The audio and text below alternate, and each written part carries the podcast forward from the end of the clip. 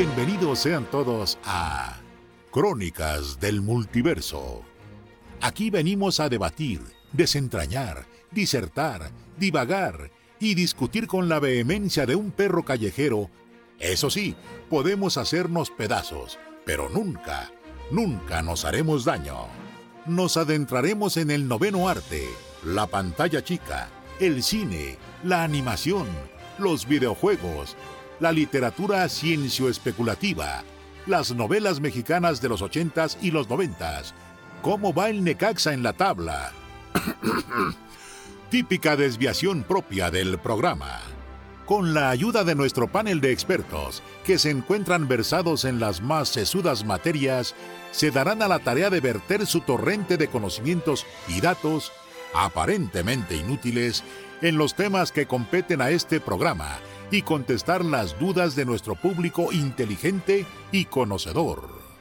De día somos personas normales, pero una vez que llega el jueves a la medianoche, nos convertimos en los nerds más poderosos del mundo. Esto es Crónicas del Multiverso.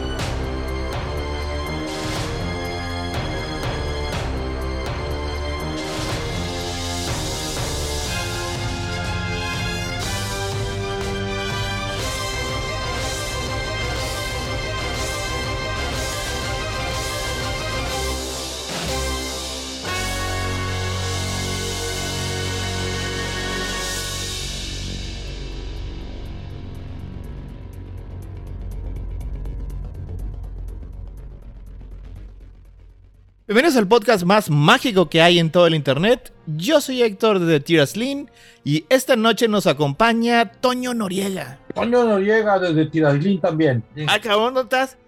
Bueno, ok, supongo, supongo que por ahí. también esta noche nos acompaña eh, Tania. Eh, Tania, eh, perdida en algún lugar en el bosque, pero yo creo que en cualquier momento encuentro la salida, o eso espero. Este, también nos acompaña esta noche Edith. Edith, em, viendo que realmente el chino es muy difícil de aprender, así como de oídas, o sea, como que no logro distinguir los inicios y finales de las palabras, creo que definitivamente es más fácil el japonés. Es, ok, es bueno saberlo.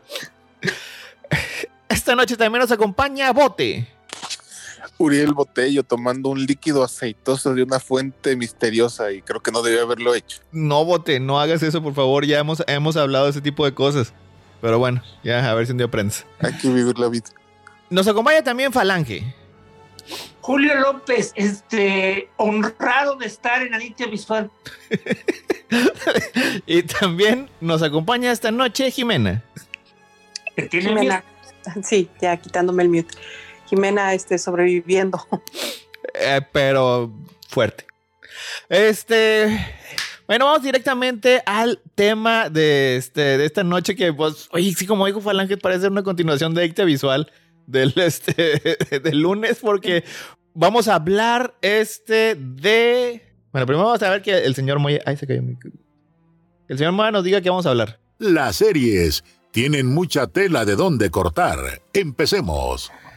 Vamos a hablar de Willow. Es esta serie que se estrenó, ya está completa en Disney Plus, este, que fue desarrollada por este Nepo Baby, que es Jonathan Kazan, y está protagonizada por Consentido Warwick Davis, Ellie Bamber, Ruby Cruz y Ellen Kellyman, que aparece en todos los universos de Disney.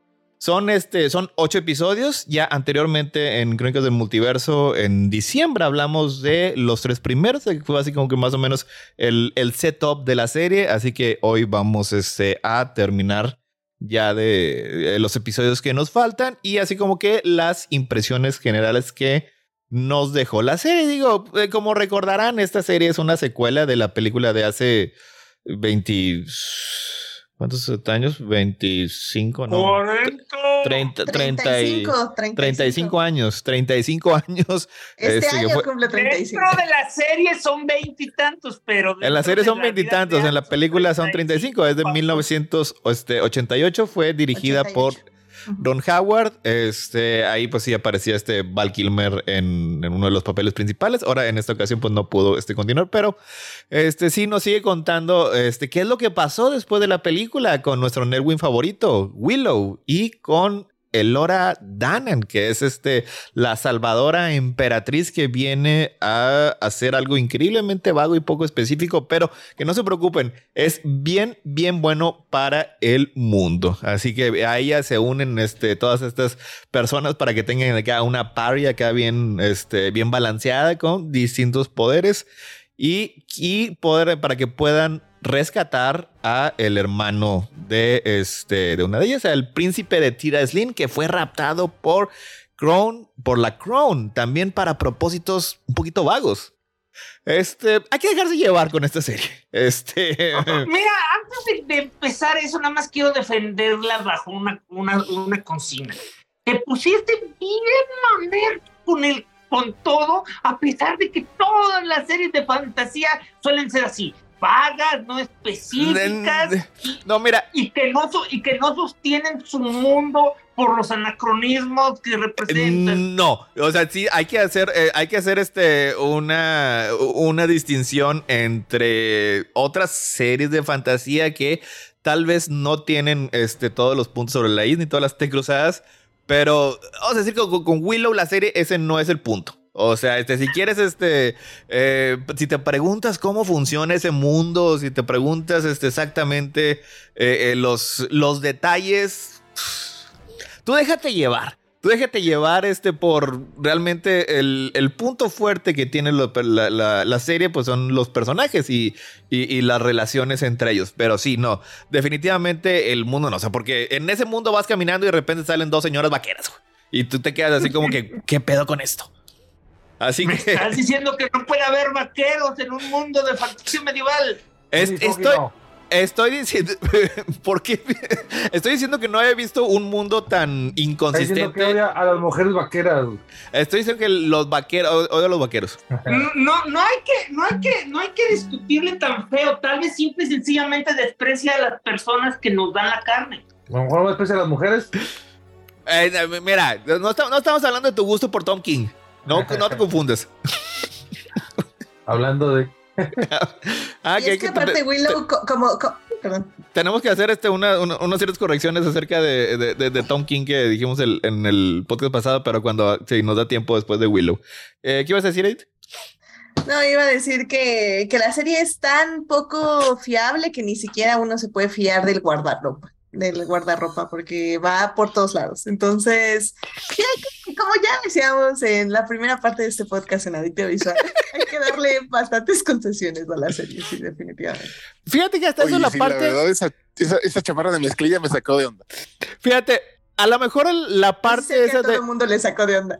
de, de la. mezclilla es la, la mezclilla es, es la forma más natural de admitir que no tienes dinero y de dedicarte a otras cosas. Yo me acuerdo que la primera vez que vi me- una miniserie del llanero solitario y traían mezclilla y una de Robin Hood así con mezclilla, pues dije, ah, bueno, la mezclilla debe haber existido desde hace más de 500 años.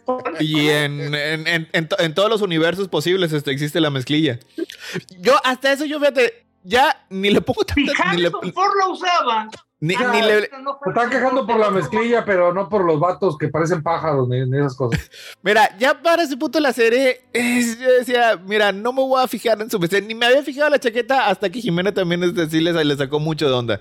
Me dijo, mira, trae una chamarra de mezclilla. Y yo, ah, sí, cierto, trae una chamarra de mezclilla. A ver, pero, Eh, no, habíamos, lo- lo pero de- no habíamos quedado que, que había vaqueros. ¿De dónde se Sí, van a, o sea, pero una cosa, pero algo que había comentado es que es una, una cosa es que haya vaqueros o leñadores y otra cosa es que traigan como que una ropa ya de una época más industrial, es así como que Mira, el material. Lo, lo único ahí, eso a lo mejor se lo perdió, se lo perdono un poquito porque, mira, es, sigue siendo una serie de, de, de Lucasfilm y, y, Lucasfilm es parte de su, este, de, de, su historia, así de que agarraban este, unos pantalones, los despintaban y se los ponían Luke Skywalker en Tatooine, güey. Eh, necesitaban este un, un, un, este un comunicador, agarraban este una, una, navaja para afeitar y se la daban a Liam Neeson y ponte a hablar con ella, güey. No, no. Les gusta, no les gusta reciclar. Iban a inventar y le dieron una máquina de helado y eventualmente Exacto. se convirtió en una bóveda. Y los lightsabers, pues son, son un, este, un flash, o sea. Pero. Bueno, ¿por dónde, ¿por dónde empezamos este con esta serie? Digo, este, porque pues nos quedamos. Se quedó, no, donde nos quedamos la última vez. El cuarto episodio empieza en. Fíjate, el, esa, el, el final del tercer episodio es. Es una serie muy extraña. Te, te tengo, que, tengo que recalcarlo aquí. O sea, es genuinamente es una serie muy rara.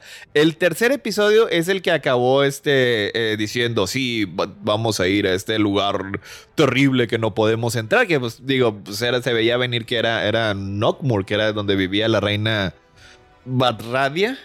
Bueno, la reina de la primera... De, de, de, esa, Badmorda. ella. Badmorda. Sí. Es, Badmorda. Badmorda, la, la reina Badmorda. O sea, decía, y, y, lo ponen así con música de, de Metallica. Acá bien música moderna. O sea, sí ah, está bien. Pero, pero eso es desde el primer episodio. Sí. el primer episodio, todos los capítulos terminan con covers de canciones. Pero, random, porque fíjate, como que hay como un, un tema, es como randommente. ahí, al menos en los siguientes episodios, este, se me habían dejado pasar en los primeros anteriores dos, güey, porque de primero no conocía las canciones, pero este dije, ah, cabrón, mira, este sí la conozco, es la de Stranger Things.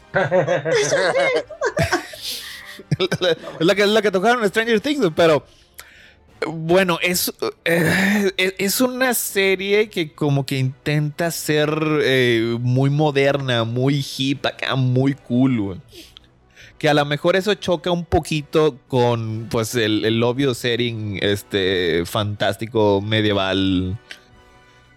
Pero ya Pero es como que te dejas llevar. O sea, creo que el asunto para mí es que eh, esa, esos finales con esa música ni siquiera se me, hicieron tan, se me hicieron tan extraños porque está fuera de la serie, o sea, no es... Es, sí, es, es Entonces música. dices, bueno, ok, es una decisión, sí, lo entiendo, pero al menos digo que es como su sello de cómo termina cada capítulo para conectar con la chaviza. Porque es una serie, es, es, es, una serie cool, es una serie acá de, de, de la chaviza, así, por, por eso este eh, Warwick Davis siempre está, digo, Willow siempre está bien encabronado porque es un viejito.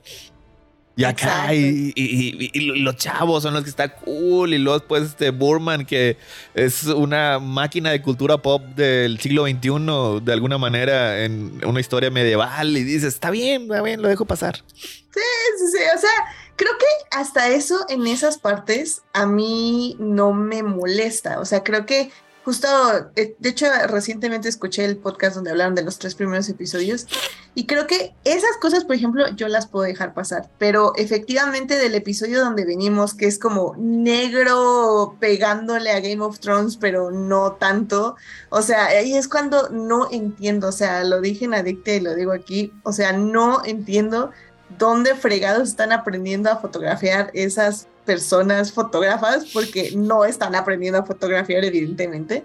Y creo que eso se repite un poquito en este episodio, no tanto, porque creo que este episodio, el cuarto, eh, está mucho mejor iluminado y tiene una mucho mejor pace de cómo pasan las cosas, pero eh, creo que es, es un poco porque como es un castillo embrujado, se da como la excusa para que puedan pasar muchas cosas que no tienen sentido, pero como es un castillo embrujado, realmente no importa.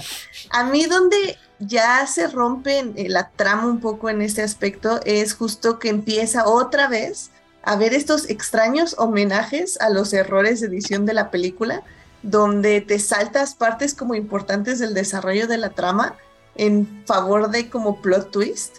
Y por ejemplo, creo que lo mejor logrado es la inserción de los flashbacks de la película, que creo que es algo que no muchas películas y series hacen bien, incluyendo, por ejemplo, se me ocurre eh, Cobra Kai. Cobra Kai que tiene estas series de flashbacks que son tan forzados y tan horribles y demasiado explicativos. Pero Willow no, Willow yo creo que lo hace muy bien y utilizaron una tecnología también muy interesante para hacerlos.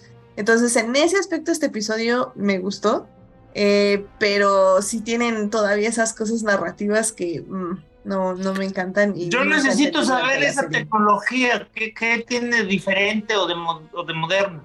Lo que pasa es que usaron como diferentes técnicas de restauración, incluyendo como una sobreexposición de layers y de texturas. Y creo que me, pare- o sea, a mí me pareció que estuvo muy bien utilizado. Ah, ya, ya sabía yo que no lo estaba imaginando, que no se veía así de bonita la orgía. Sí, no, Como no, quiera. no, la, la refinaron y la hicieron así. así Como quiera la original, le digo, con todo lo que sea, sí se veía bonita. Esta serie, la verdad, se ve muy fea. O sea, este... Sí, sí, sí, Y- sí, y- y- 100%. Y, y- y no, y no hablo necesariamente de- del episodio ese en el que estaba oscuro. Eh, y ahí lo, pues, lo- ahí lo peor es que lo más, estoy 100% seguro que eh, la fotografiaron bien. O sea, como Game of Thrones. O sea, esas las fo- fotografían de día, este, perfectamente iluminada y todo eso es digital. O sea, toda la oscuridad, todo eso es digital. O sea, es una ¿Y a quién Decisión pero posterior. que Eh, la dicen que producción en general. Debemos tener pantallas tamaño cine de, de 8K. No, no, no, es que no, sinceramente, muchos dicen eso y piensan que es por eso, porque es la culpa del espectador de que no tiene un equipo decente, pero no, no, no, o sea, lo digo como 100%. Así piensan que debemos ser los directores, pero es una, o sea, eso es una mamá. Yo, No, yo no sé, pero es yo que solamente mi punto- no me gusta que, a mí no me gusta que se anden retconeando. O sea, Edith de- del pasado defendió el episodio negro de, de Game of Thrones. No, es que no, sí, no. Yo sí lo, ¿Ves el yo sí lo ataqué. A mí no me lo puedes, a mí no, no- no me lo puedes este, Yo echar en cara. de Edith. Sí, Yo Sí, sí, de sí, sí. porque, porque Sí, me- tal vez sí me estoy De recorriendo, manera sí. sarcástica incluso, se burló de las personas que tenían televisiones de no, manito, no, no basta nada más con ponerle modo cine y dos Sí, rayitas". o, o sea, este, estoy eh, de sí, acuerdo. Estoy de acuerdo, tal vez me estoy retconeando, pero es porque realmente ya lo están haciendo mal. Es que, es que ahora, ahora sí ya caló. No como, Game- Es que no como Game of Thrones que lo hacía bien. Pues es que, es que recordemos es que lo que, hagas que Edith no de vio Game of Thrones, no, no vio House of Dragon. No vi House of Dragon, pero sí Game of Thrones. Ok. Mi punto es, es que eh, en, en Game of Thrones, cuando hicieron en Game of Thrones, era algo artístico. Y podrías decir que Ay, Edith, también fue una decisión más. artística. El problema, no, no, no, espérenme. El problema es que sí hay muchos fotógrafos que son muy malos fotografiando oscuridad y, y creo que ya hay, de hecho, cada vez menos fotógrafos que saben fotografiar en oscuridad debido a que literalmente dicen lo arreglo en postproducción. Y lo sé porque me ha pasado, he estado ahí, he estado en la sala de corrección y veo, o sea, vemos lo que tenemos y es así, cero de información, o sea, literalmente todos los, eh, ¿cómo se llama? El espectro, bueno, el de, de ondas de, de color, o sea, todo El está abajo, o sea, el histograma, ajá, no se ve nada, o sea, y es cuando dices, bueno, es que ya no es una decisión artística, ya realmente es que no tienes la fucking idea de cómo iluminar una escena. Bueno, pero ahí es el caso de que cuando los, lo- los fotografían a- a- así, aquí en, en House of Dragon y aquí en esta, los fotografían muy bien de día, pero este llega, eh, no Ah, sé, el, eh, O sea, lle- llega Johnny Kazan y dice, no, no, no, no, no, quiero, quiero, quiero, quiero que se vea, que se vea oscuro. Aquí en este caso no creo que haya sido tanto esta- tanta decisión artística como en House of Dragon. Porque House of Dragon sí salían este, a defenderla de que, oh, pasa es que no entienden la maravilla que tenemos. eh". Aquí es, no sé, oye, que se vea acá macabro, güey. Bájale, bájale ahí las curvas, güey. Y a los, los niveles. O sea, por ejemplo, decisión artística sería Hannibal, que Hannibal es, es porque no quieren que se vea lo chafa que es todo. Entonces, El bajan ejemplo por luz excelencia. Pues es que fíjate, de hecho, e- es- es- también esa es una mejor. O sea, esa es una mejor Hannibal justificación. una cuestión de censura, ¿no? O sea, que les También de censura. Sí, sí, sí. Es, es, es- saca- o sea, no podían sacar gente despellejada en, NB en NBC. Entonces, ¿qué era? si le, si le a la resolución, luz a la ya fregada no es, y ya no es gente despellejada. es Y que la sangre, la sangre roja ahora se vea negra. Entonces ya no sangre, ya es otra cosa. O sea, es- eso se me hace que es una mejor justificación, digo, porque pues sabemos que esa serie no tiene tal vez el, el más alto presupuesto eh, para que se vea eh, los efectos de estilo película. Así que, pues también por eso sí se, se aprovechan un poquito de, de la oscuridad. Eh, bueno, en este episodio, como creo que te dijo Edith, sí empiezan a ocurrir cosas muy extrañas, pero pues es Willow y realmente no sabes si es algo extraño a propósito o es algo extraño, este, como accidental. Ah, hay que recordar, sí le tuve cariño a esta serie, la voy a criticar mucho, pero al final le voy a dar nueve como si fuera este reseñista de higiene. Same. creo, que, creo, creo que Willow es el tipo de serie que básicamente todo el mundo estamos, bueno, pido perdón porque no es una serie perfecta por anticipado y voy a decir exactamente de qué formas no es perfecta y al final vamos a llegar a la conclusión de la amo, ya quiero que venga la siguiente temporada. excepto, excepto Skata, Skata la odió con el, eh, la intensidad de mil soles. ¡Skata no la vio! Sí vio, sí la vio, vio, vio como dos, tres episodios. Recuerdo que criticaba lo que más, más que, que si la odias o la... A ver, a ver, espérate. ¿Qué pasa, Jimena? Perdón yo creo que más que es que la odio, la amo o así también es que porque sé el potencial que tiene, le exijo más, tal vez, ¿no? O sea, porque sé que tiene un potencial y una información tan padre, le exijo tanto y por eso le encuentro muchos defectos, pero no significa que no me guste. Sí, porque por ejemplo, Cobra Kai eh, tiene 1500 más defectos que esta serie, pero voy a hablar relativamente bien de ella porque pues no le estoy exigiendo absolutamente nada. Porque yo siempre, yo siempre, esto hacía enojar a Gel, pero esto es básicamente el, el, estilo Crónicas, o sea, lo que caracteriza a Crónicas, pero que siempre me lo chocó solo a mí, es de que aparentemente es un pecado nombrar cada uno de los defectos de algo y aún así decir que te gustó. A, mí, a, mí, a mí la verdad me sorprendió, digo, aquí yo sé que, que pasa una vez al mes o, o, más. A mí se me sorprendió ver en la parte anterior del podcast en Adicta Visual, porque hicieron lo mismo. eso, sí, eso sí a lo mejor no es tan común. ya, es que somos un virus, Héctor. Ya admítelo. Son un virus. Este. Es, es, es, más común. Digo, es bien común que, que en Adictia se diga la frase: es ¿qué clase de crónicas es este? Eh, no, pero justo es que de, de, hecho, particularmente, eso siempre fue lo que a mí me chocaba de, de, de una full edit este review, porque siempre era algo así, era lo opuesto a un crónicas, era esta serie es hermosa, esta serie tiene maravillosa fotografía, esta serie tiene excelente guion, esta serie tiene actuaciones maravillosas, esta serie no me gustó.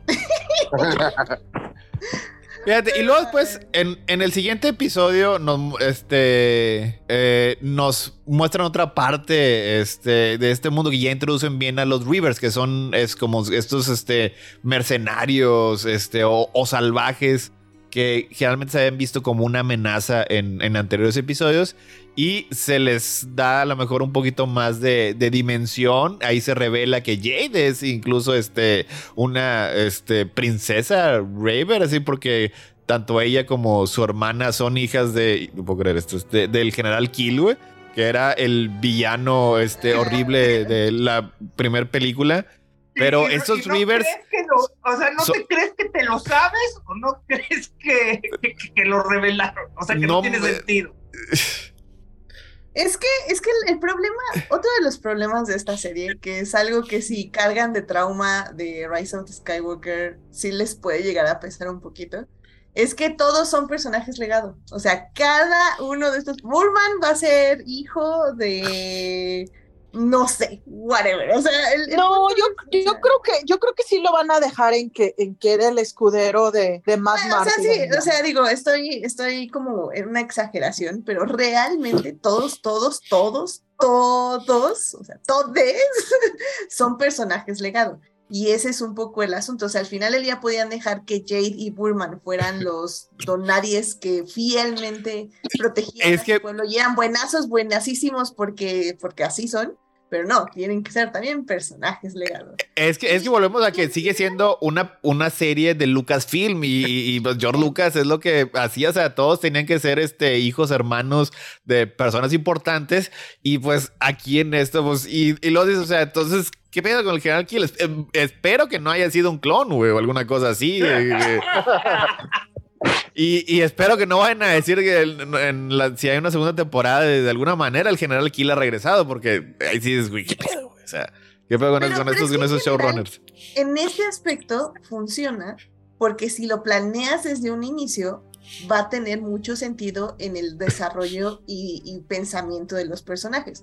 De hecho, algo, algo que no dijimos del anterior episodio es que vimos un poquito, un vistazo a, a la, a la infancia de este Graydon. Y sí es Graydon, ¿verdad? Sí. Sí. Eh, eh, Graydon, sí, porque-. Entonces, sabemos de dónde, ya, ya estamos viendo de dónde viene, cuáles son estos traumas y por qué es quien es. Que es básicamente porque su padre era un abusador horrible. Bueno, es un abusador horrible.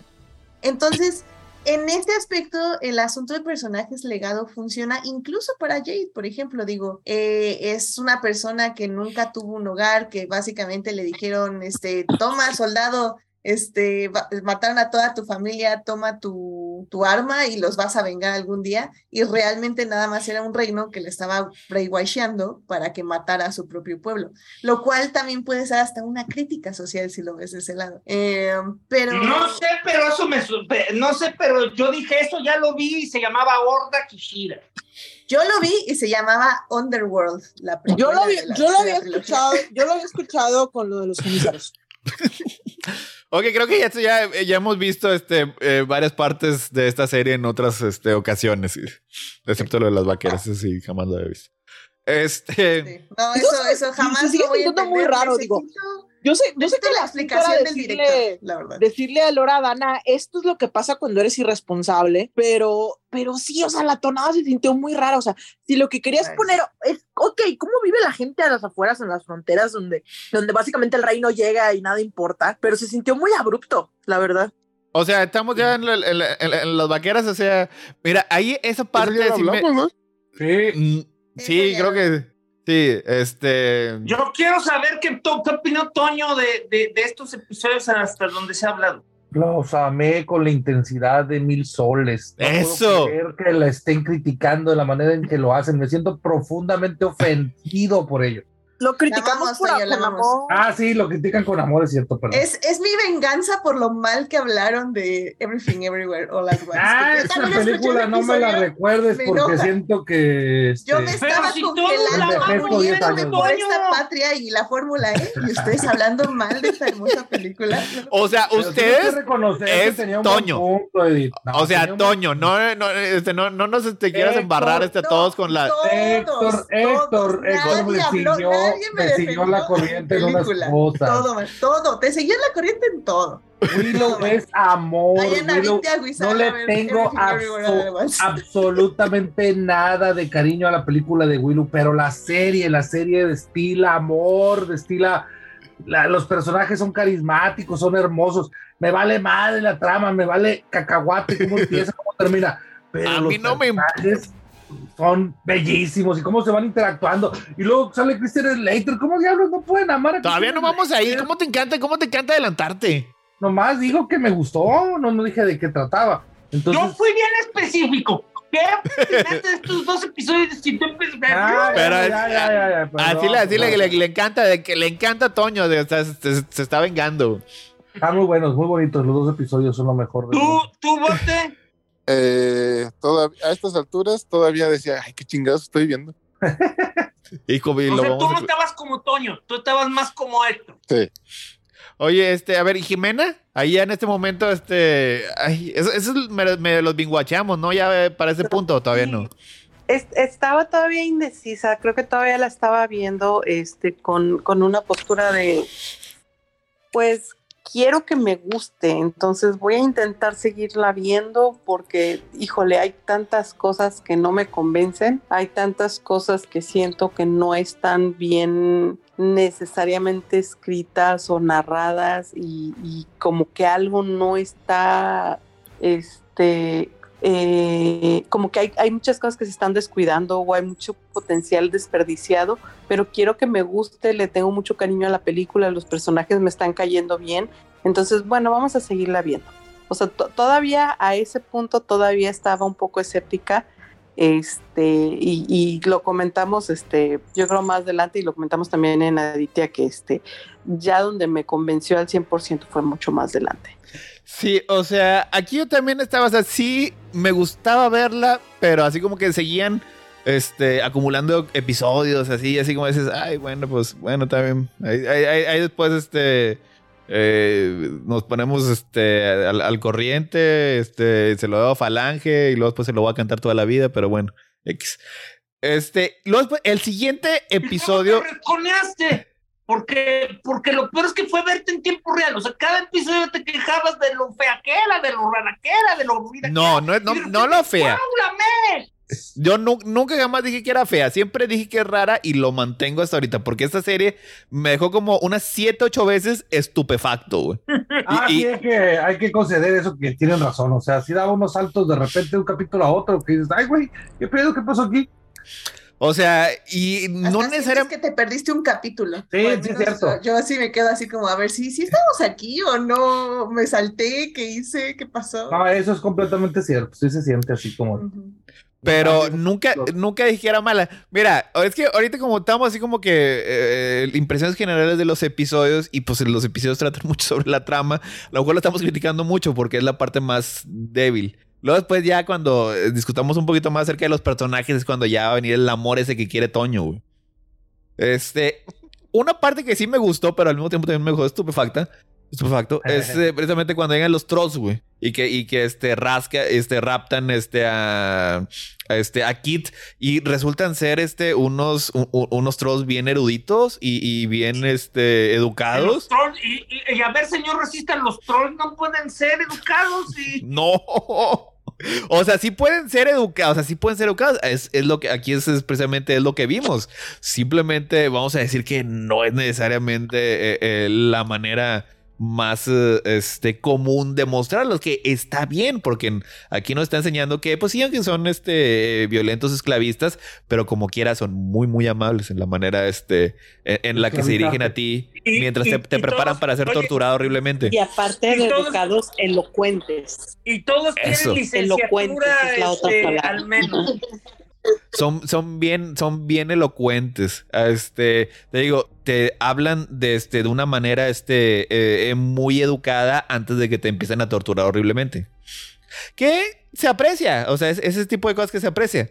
Este, y luego después cuando están, este, digo, pues están en estos eh, calabozos donde son puestos a trabajos forzados, se encuentran a este otro personaje que ahora sí es, Christian Slater, este Alegash, que resulta ser este un amigo de Bad Martigan y empiezan así como que a esclarecer un poquito más de las situaciones en el pasado de Bad Martigan junto con Burman y sus aventuras para encontrar la armadura que igual a mí también me dejaron sin idea de qué demonios pasó.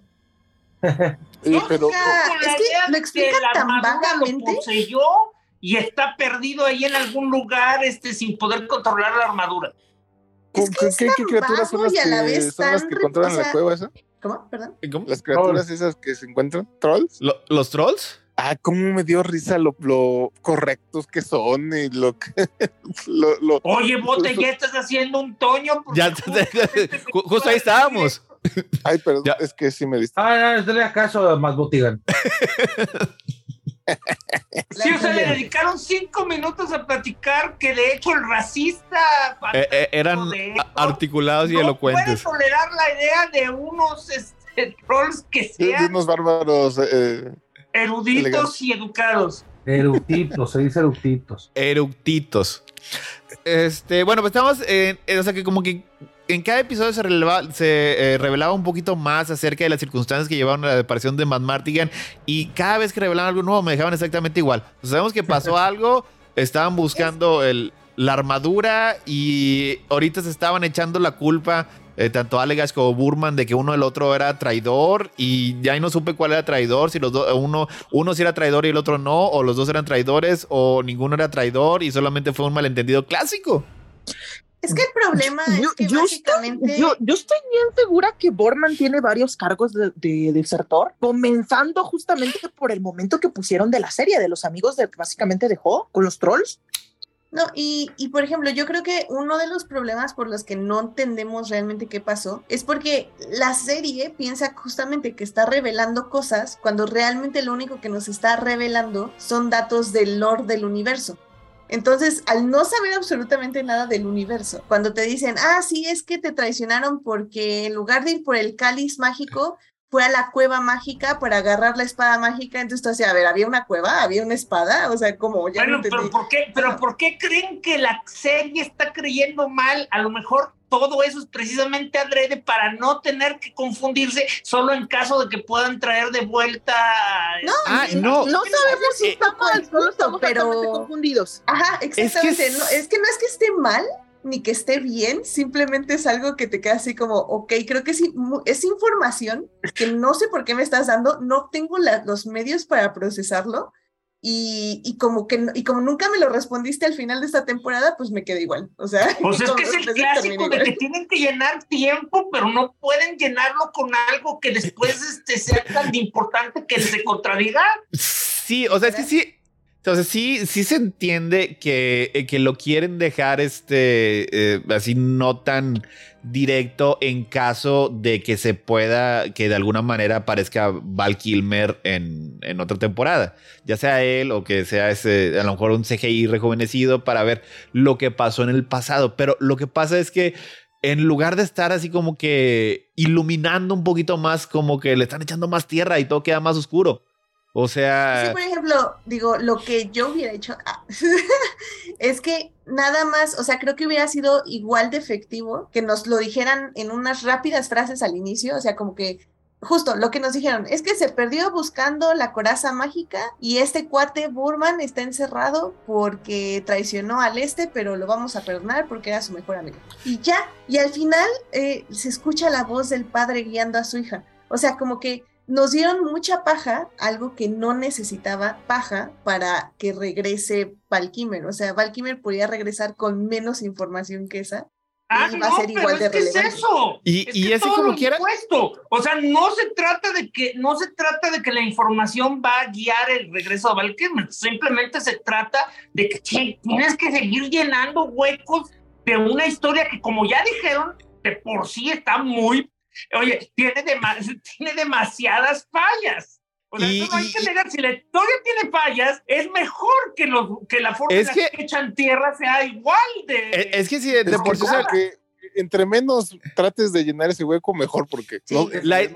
es que la historia es, es, es, vaga y además es enredada, o sea, porque llegamos a, este, a la armadura, que es lo que estaba buscando este Matt Martigan. Y luego después llega también este, una parte en la que no es nada más la armadura, es como este, el, el, power core de la armadura que te lo tienes que poner y que esa parte se la había robado Burman o se la había guardado Burman y después la necesitas para activar la armadura y, y te queda así, o sea, y no está tan mal, o sea, porque este, a final de cuentas, eh, la armadura como propósito, propósito narrativo sí funciona, o sea, porque este, le da un, un, momento este, muy bueno a uno de los protagonistas.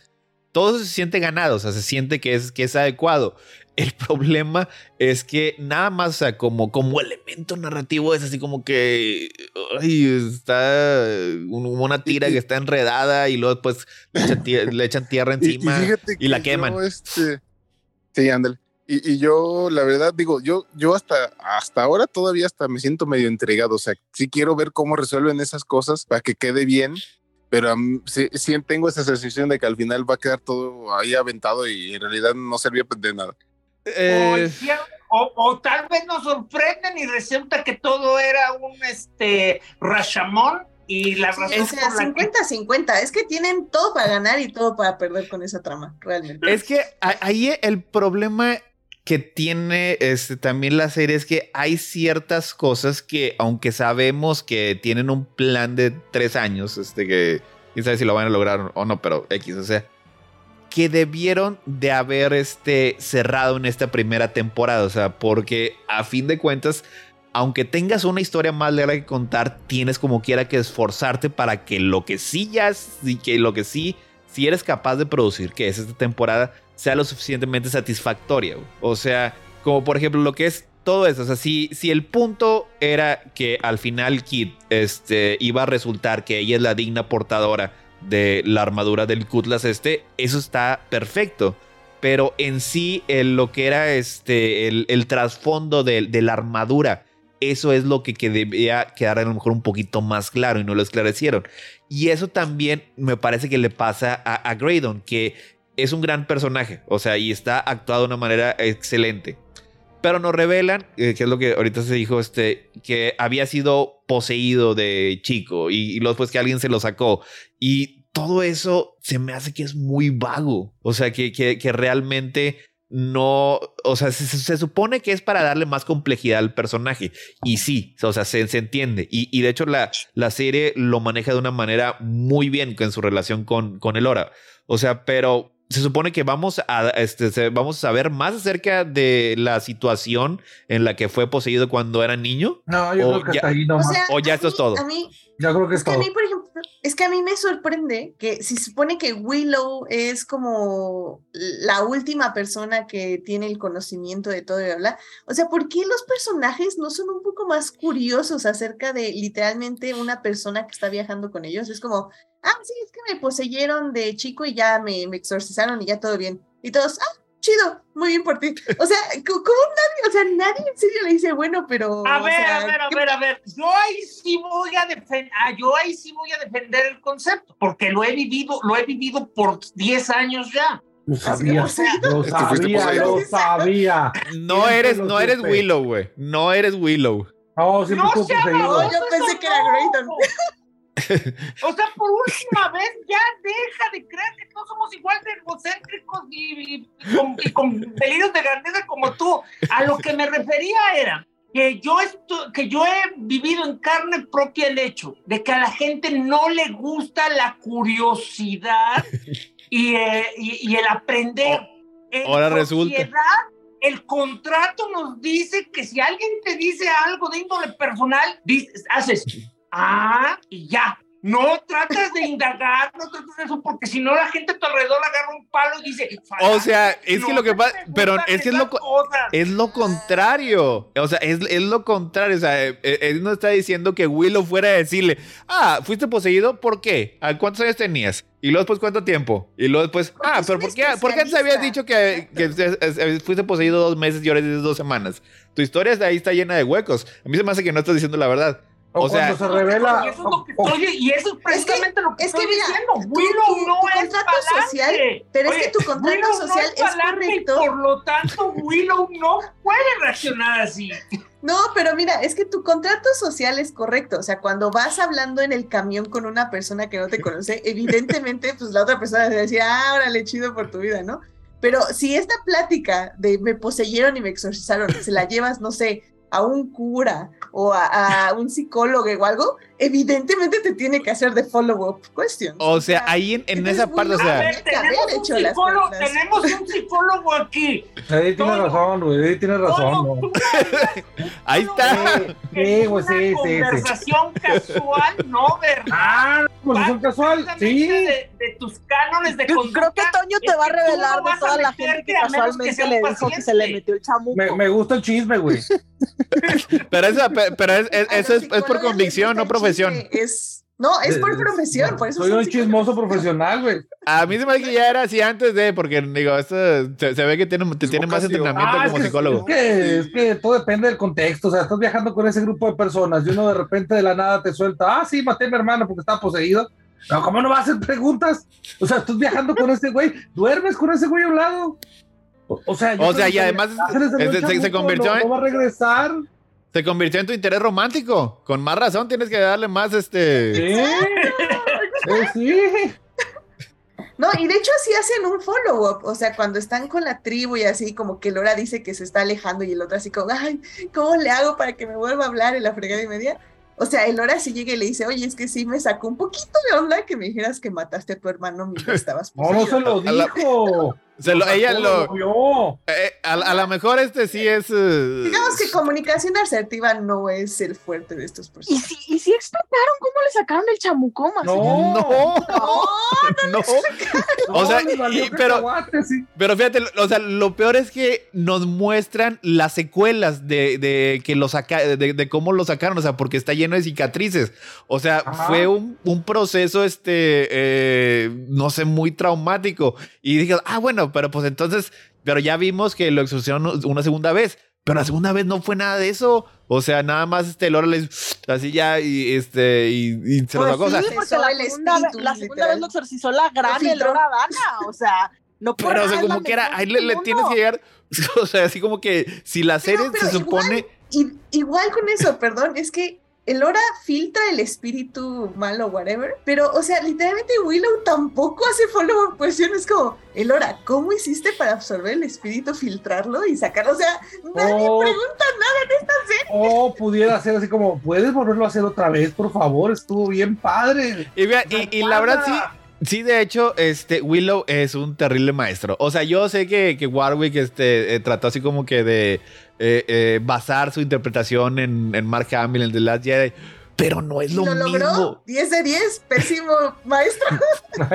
Ahí estamos, eh, estamos ahí en desacuerdo, pero Es que tienes que partir en algo muy simple. Luke nunca hizo nada mal. Hashtag. ¿Quién en su vida triunfa la primera vez? O sea, hasta donde sabemos, este es es la, primera vez que Willow es maestro. Yo, yo, sí, yo sigo pensando que también está la complicación adicional de que en este mundo la magia se perdió para la gente buena. O sea, la gente mala tiene cultos y formas de adoctrinar cabrones, pero los buenos básicamente se, se redujeron o prácticamente se extinguieron porque la hechicera esta que se peleó con, con Bagmorda ya murió. O sea, Willow iba apenas muy novato. El mentor de Willow probablemente no vivió muchos años. O Pues sea, había vivido mucho, pues era un Willow viejito. se quedó prácticamente huérfano. Y ok, el reino de Greydon probablemente sí tenía libros de magia, sí tenían como que el conocimiento teórico, pero no lo no precisamente lo compartieron. No, es que No también le- estuvo no bien dijeron, raro. oye, aquí hay unos cuantos libros para que su hechicero pueda entrenarse. Es que también estuvo bien raro cómo revelan que Graydon era fan de Willow y que sabía todas sus historias y todo. O sea, de- también se lo sacaron de la nada, o sea, y, y era así como que Willow ¿Cómo era que un gran mago. si, la te- nada, si- básicamente tu salto a la fama es que te chingaste a Bagmorda, obviamente van a saber de ti. Pero que, pero que el otro se revelara como un gran fan. pues es que debe ser el único libro en la, en la biblioteca. De especulación, su señoría. Oh, No, eh, pero es que lo que pasa es que no, no, te- entender de que sí había teoría de la magia en su biblioteca. Lo O que sea, no eran magos. no, no, no, no tenemos más que especulación. O sea, literalmente los últimos cinco minutos que hemos hablado de esto, todo lo estamos inventando. O sea, porque la serie no lo está diciendo. O sea, este. No. De hecho, Eh. de hecho, previamente en Adictia Visual teorizamos que Graydon tenía acceso a la única biblioteca en forma de todo ese mundo y por eso sabe tanto. Yo, yo sí, yo, yo sigo insistiendo. Yo, yo sigo insistiendo. Graydon, te- o sea, eh, Graydon tenía acceso al conocimiento teórico, no tenían magos. Y en cambio, los que tenían magos no tenían, no tenían casi conocimiento teórico. Y fíjate, y además estoy casi también 100% seguro que esto que estamos discutiendo ahorita ya lo hemos discutido más que los escritores de Willow. O sea, los escritores, no, no, mira, ponle, que- pon- ponle que es súper fan, güey. Va a ser un momento acá bien cool, güey. Ah, chido, güey. A Sí, porque mira, literalmente este- tenía mucho tiempo de conocer a Willow, habían viajado juntos durante mucho rato y nunca había mencionado que era su fan y de repente ya era fan. Pero a ver, ya que estamos especulando, ¿cómo crees que se llegó a esta conclusión? O sea, se escribió por comité, cada, cada escritor de episodio no sabía lo que había hecho el anterior. Es dema- no, es, es no, demasiado. No creo que haya sido un cadáver exquisito. Sí veo cierta cuestión. No, mira, es, es tan inconsistente este, y tan eh, desconcertante que un comité este, hubiera pensado más las cosas y hubiera dado un resultado mucho más plano. Ok, y un nivel de improvisación, ¿cuál es la razón por la que no puede existir? Ah, bueno, pues no sé, digo, ahora, ahora que lo mencionas, güey, ya estoy casi seguro que, que, que, que Burman, todos desde sus diálogos son improvisados. O sea, literalmente es lo que el vato que te quiere decir este, ahí en, en esa escena, güey. Pero te quieres meter una referencia a esta cultura pop siglo XXI, échatela, no hay pedo, tan, tan, tan en jeans. ¿Quién Creo escribe que esa música. Nadie, dale. Buenísimo. Este. Y bueno, ya los. Oye, ya sé que siempre culpamos a Catalina, pero en este caso, este, ¿quién es el showrunner o qué? Ya dijimos, es el, es el. Nepo Baby. Jonathan No, no, pero la pregunta es, ¿qué carajo significa Nepo Baby? Porque cómo te encanta de inventar Es de- no, es, no está, es que no, tú no, Ay, tú- tú- no, no estás de, no estás, no estás de moda, Falange. De moda, Eso le pasa sí. por no tener TikTok, güey. Es más, ya pasó de moda ese término. Ya, Sí, ya está. Sí, ya sé, no, porque, eso- porque es, un- es, es- es una secuela de una película de hace 30 años, o sea, si no 35 años. Por eso, por eso lo utilicé, pero ya. Ese eh, Nepo Baby este, es alguien que este, sus papás le dieron un chico de ayuda en su carrera. Ah, ya, es un mi rey. O Es sea, un heredero. a- a alguien que recibió dinero, alguien, O sea, es que, alguien eh, recibió mi- todo porque es Pero, pero en este caso no solo es dinero, sino solo es, es fama y contactos. Entonces, O sea, es que no es nada más mi rey. nepotismo, Pero no entendía lo de Nepo Baby, pues. ¿pero quién Pues es un bebé, pues? bebé, bebé de nepotismo, es esto. Este, Jonathan se es hijo de Lawrence Kazan. Ah. y había Gracias, hecho Alan, algo por- antes de por- esto. por además preguntar lo que no me. ¿Qué? Bote también se estaba preguntando ese término. Bueno, Pero a ver, pero, pero a ver, a ver, Héctor, pero ¿había hecho algo además de haber nacido o este es su primer Sí, trabajo? solo. Ah, ok, ok. Le habíamos dicho que también había hecho algo de, no se fue la de última Indiana Jones. De la del eh, el teléfono del destino. No, la calavera de cristal. No, pues ese me, a lo mejor todavía ni nacía. Calavera de cristal. Es- Pues chéquela, chéquela, chéquela, pues, este, pero tengo la idea de que no, o sea, uno de sus primeros trabajos fue precisamente, este, escribió junto con su papá, este, eh, solo. Y luego después ya con eso fue suficiente. Ah, excelente trabajo, déjame te doy, este, eh, eh, Willow. Bien hecho. Todo tiene sentido. Oye, fíjate, bueno, vamos antes de continuar, este, tengo que preguntar porque me quedé con la duda. ¿Por qué pusiste en tu lista a Ron Howard, este, Edith? Ah, ¿Baneado? Buena pregunta. Tú- O sea, tienes una lista de, de gente a la que O sea, lo. Lo- lo último que hizo es, este, La fue solo. sana, y si me dices que lo baneaste por solo, 100% de acuerdo. No, no, no, no, no, no, no. Pero- Defiendo a Solo con capa y espada. Pero luego después me dijiste, no, está, digo, ahí dijiste, está, está baneado. Y yo, ¿por qué? O sea, que digo, este, No sé, déjame checar. Ay, Dios, ah, ya, no ya también estás haciendo un, un toño. No, no, no. Edith está ¿Por qué haciendo, está haciendo un bote porque odia, pero no recuerdo por qué. Ya, Ah, es que es tanto que lo borré de mi mente.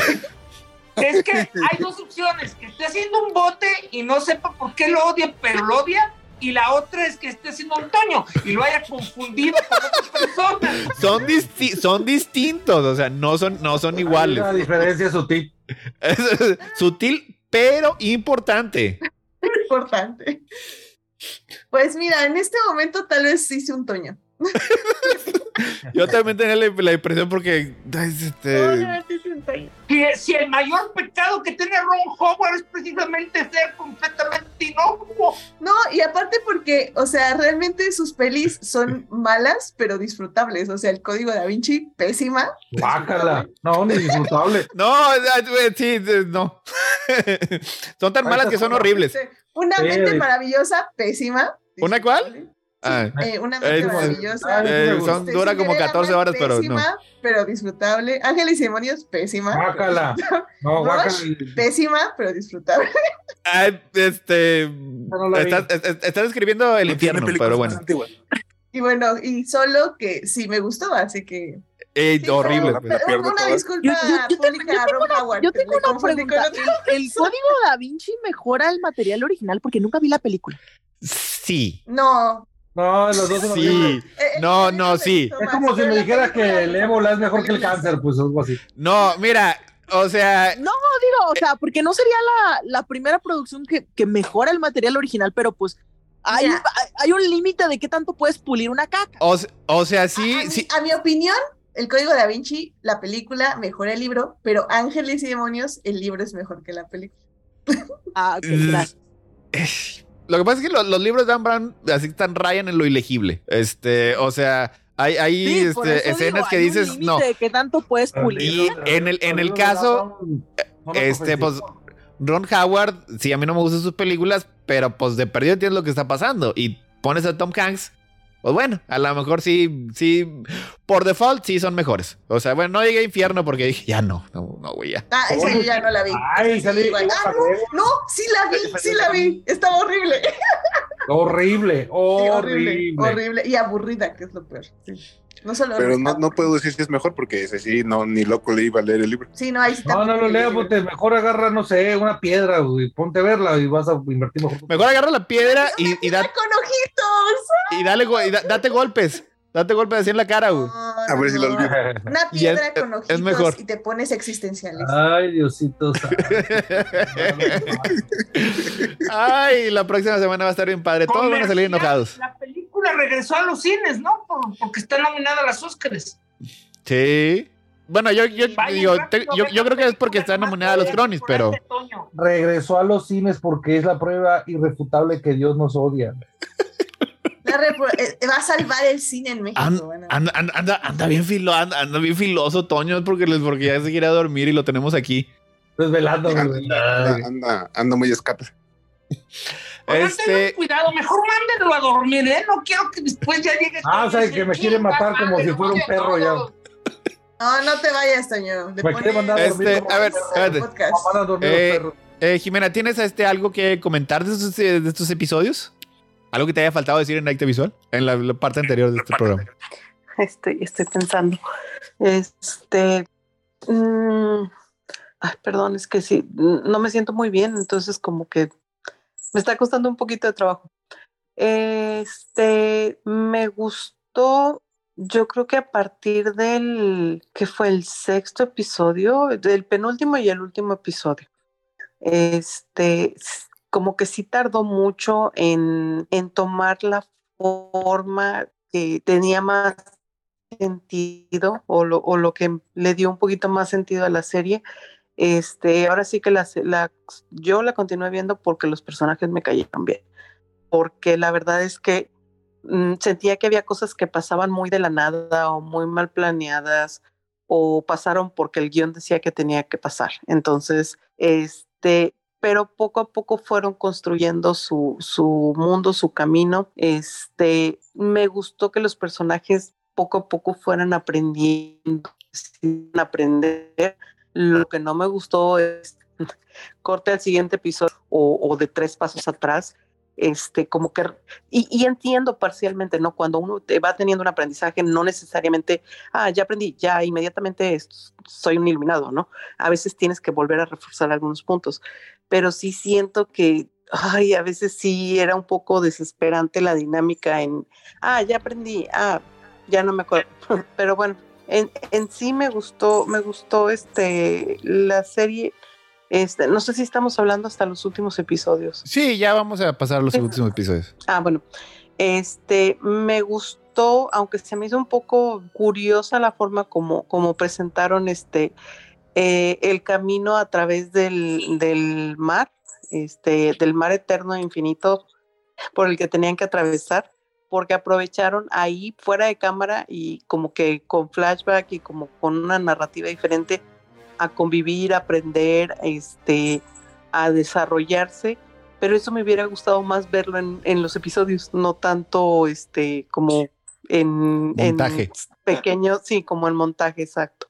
Este, y el último episodio sí se me hizo el, el más espectacular, la verdad. O sea, los últimos dos, este, creo que son lo que hace que la, e- e- eso y, y- y el carisma de los personajes es lo que hace que valga la pena la serie.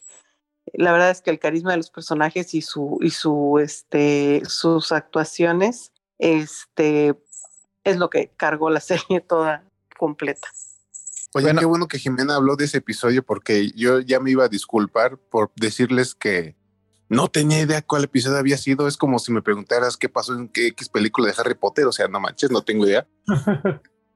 Pero sí, ese episodio a mí me gustó un chorro. Creo que fue el que más me gustó, el del mar Eh, perdido ¿Pero se te borró o qué? Es que, o sea, ya nada más para dar un, un poquito este de contexto. O sea, eh, tienen que rescatar a Arik, este, al hijo de la reina, el hermano de Kit, que estaba en la ciudad inmemorial a través del mar eh, resquebrajado, de Shattered Sea. Este, así que hay un episodio en el que precisamente están así como que cruzando todo el mar y en el último ya llegan a la ciudad inmemorial. También habíamos visto que en el Inter estaba era una ciudad así completamente este, desolada estaba ahí nada más allí el, el Eric este, dando vueltas y luego se encuentra con una nada sospechosa este, eh, muchacha que, con la que inmediatamente empiezan este, a coquetear, que se revela que ella es una, eh, y ella es la crona, ella es la enemiga, es la que la había raptado ahí, que porque quería hacer algo vago, este, algo vagamente maligno, digo, como, como todo lo demás. Este está muy padre ese el episodio el del el que están cruzando el mar. De hecho, la idea de ese, ese, ese mar que es básicamente una playita, así este muy con el agua así muy superficial, superficial está bonito, o sea, se ve bonito. Y luego después también se ve bonito ahí cuando empiezan ya a, a, practicar un poco más este, la magia, el hora y que Willow está siendo un poquito mejor maestro. Ahí es cuando ya la serie ya sí se permite eh, avanzar un poquito más los personajes, ya porque ya no necesita este, es que ya no necesita resetearlos para crear conflicto y llenar este las dos o tres horas más que faltaban de la serie. Sí, sí, para mí también fue mi episodio favorito. De hecho, ahí fue cuando los últimos dos los vi seguidos. Entonces me acuerdo que yo ya estaba así como, ok, estos dos o pueden, igual que me pasó como en The Rings of Power, de que estos últimos dos pueden dar como completamente decir, perfecta serie, me encantó, o pueden mandarlo al bote de la basura. Afortunadamente, al contrario de Rings of Power, esta serie los, los mejoró y dije, wow, qué increíble serie. Ah, esta serie sí estuvo Porque... buena, no me hizo ganas de... Sí, definitivamente. Y es que como dicen, es que en el mar este coso, este, definitivamente ya se dejó convivir más a los personajes, aunque irónicamente, como bien dice Jimena, fue por momentos muy cortos y muy pequeños, eh, bueno, muy, muy pequeños, pero, pero al menos ya se sentía esta relación y creo que también eh, podemos hasta contarlo como un episodio eh, de botella, por un episodio este, porque realmente están en una situación de la que no se pueden mover, es, es un escenario nada más, sí, se están moviendo en este escenario, pero al final del día pues nada más es, o sea, están en este barquito y no pueden hacer absolutamente nada más más que convivir entre ellos. Y, y, creo que eso les funciona mucho a unos personajes que poco a poco hemos visto convivir, hemos visto datos muy pequeños de sus vidas, pero hemos visto datos de sus vidas y hemos visto cómo sus relaciones van avanzando. Y creo que sobre todo, eh, a mí me ayudó mucho es, este episodio para el personaje de Kit, porque todos los anteriores episodios siento que había sido esta princesa privilegiada, berrinchuda, que poco a poco descubrió que pues, el mundo no estaba a sus pies. Y, y creo que en ese último episodio, ya que consolida su, bueno, en ese episodio del mar, donde consolida ya también su relación con Jade, creo que ella también le ayuda mucho como para reflexionar exactamente quién es el Lora para ella y también ya pasado el episodio de su padre donde no entendimos nada, pero al menos entendimos que ella se llevó un trauma en, en esa pelea final de palabras con esta Elora en el en Alaba esta extraña, que también eso, por ejemplo, me pareció muy padre porque fue importante para ambos personajes, tanto para Elora conectar con, con este lado que donde Elora, la leyenda de Elora puede dañar a otra persona, y tanto para Kit para sacar todo este resentimiento que había tenido como todos estos episodios. Entonces, después de ese clímax, creo que el mar las ayuda mucho para también ver cuál es el papel de cada una en esta historia y, creo que eso es lo que funciona muy bien. Sigue habiendo cosas que sigo sin entender y porque sí, no las explicaron como que cada quien tiene un paisaje diferente en el mar angosto y la frega de media. Ok, magia, mundo mágico, fantasía, fine, pero eh, me gustó mucho eso, que fue un respiro para los personajes, fue un respiro para que entendiera cada personaje cuál era su papel en esta historia y cuál iba a ser básicamente lo que iban a tener que sacrificar para luchar contra el mal en el último episodio. Entonces sí, definitivamente ese episodio fue el mejor de toda la serie y que nos llevó a un final que la verdad ya estuvo 10 de 10. Pero fue gracias a ese episodio. Sin ese episodio el final no hubiera tenido el mismo significado en el arco de los personajes. Oye, me dio mucho gusto que, que um, Kate se llama la princesa. Sí. sí. Me dio mucho gusto que tuviera un final tan bonito porque la, la, la odié por todos los episodios. Todo el mundo dio a Kid. Aunque, aunque me, me, llama algo la me, llama, me llama algo la atención que técnicamente Kid era la hermana responsable. O sea, el otro güey no sé qué rayos hacía, por lo menos la Kid se tomaba en serio lo de, lo de la espada. El otro güey solo cogía, eso era su trabajo. Digo, o sea, o sea, Kid básicamente estaba refunfuñando por el desmadre del matrimonio y eso fue básicamente lo que le sacaba completamente lo, le, le sacaba completamente el genio, pero, pero digo, técnicamente era la, la hermana responsable, era, Oye, Era- sí es cierto. estudio diligentemente mi espadita, eh, no, no, no, no, ando, no ando básicamente sacándole ganas verdes a la gente en mi reino, o sea, solo se puso caprichosa con un par de cosas y bueno, o sea, el problema es que esas cosas eran, import- eran importantes. en Eh, la pero trama. es que, o sea, eh, a era lo mejor es- responsable. esas cosas, o sea, a mí nunca me parecieron que eran demasiado exageradas, o sea, porque sí le dejó un trauma, este, que se haya ido su papá y que nunca hubiera regresado, que se haya ido por cigarros, este, a otro reino y que nunca volvió, güey. O sea, y en general, o sea, una gran, este, parte de su crecimiento era escuchar sobre qué maravillosa es el Hora Danan, qué importante es el Hora Danan para el reino, o sea, qué, qué, qué, qué maravillosa es y ella siempre tiene que estar adelante. Y, o sea, y así como que constantemente, este, como que se, ella se sentía menos, sentía menos su papá, se sentía menos su mamá, güey. Y luego después, un día, este, le dicen, sí, mira, aquí está el Hora Danan, güey. O sea, y ve a Hora Danan, güey, y a todo el mundo la ama, porque, este, es adorable y, y, todo, el, y, y to- y todo el mundo se y la quieren enseñar y la ayudan y, y el tipo que se iba a casar, a lo mejor no importaba mucho, pero el tipo con el que según se iba a casar con ella, inmediatamente, ay, el Hora Danan, güey, o sea, Willow, todos los demás hay que, prometer, hay que, hay que protegerla. Y pues ella dice, pues chinga, man, entonces a mí nadie me quiere. Oye, Hay que- se ve hay que hacer su, énfasis su en forma de que- amor. Ajá. Vas, Bot. No, ah, bueno, hay que hacer énfasis que Kid era ojete con el Hora antes de saber que era el Hora, o sea. Ajá, exacto.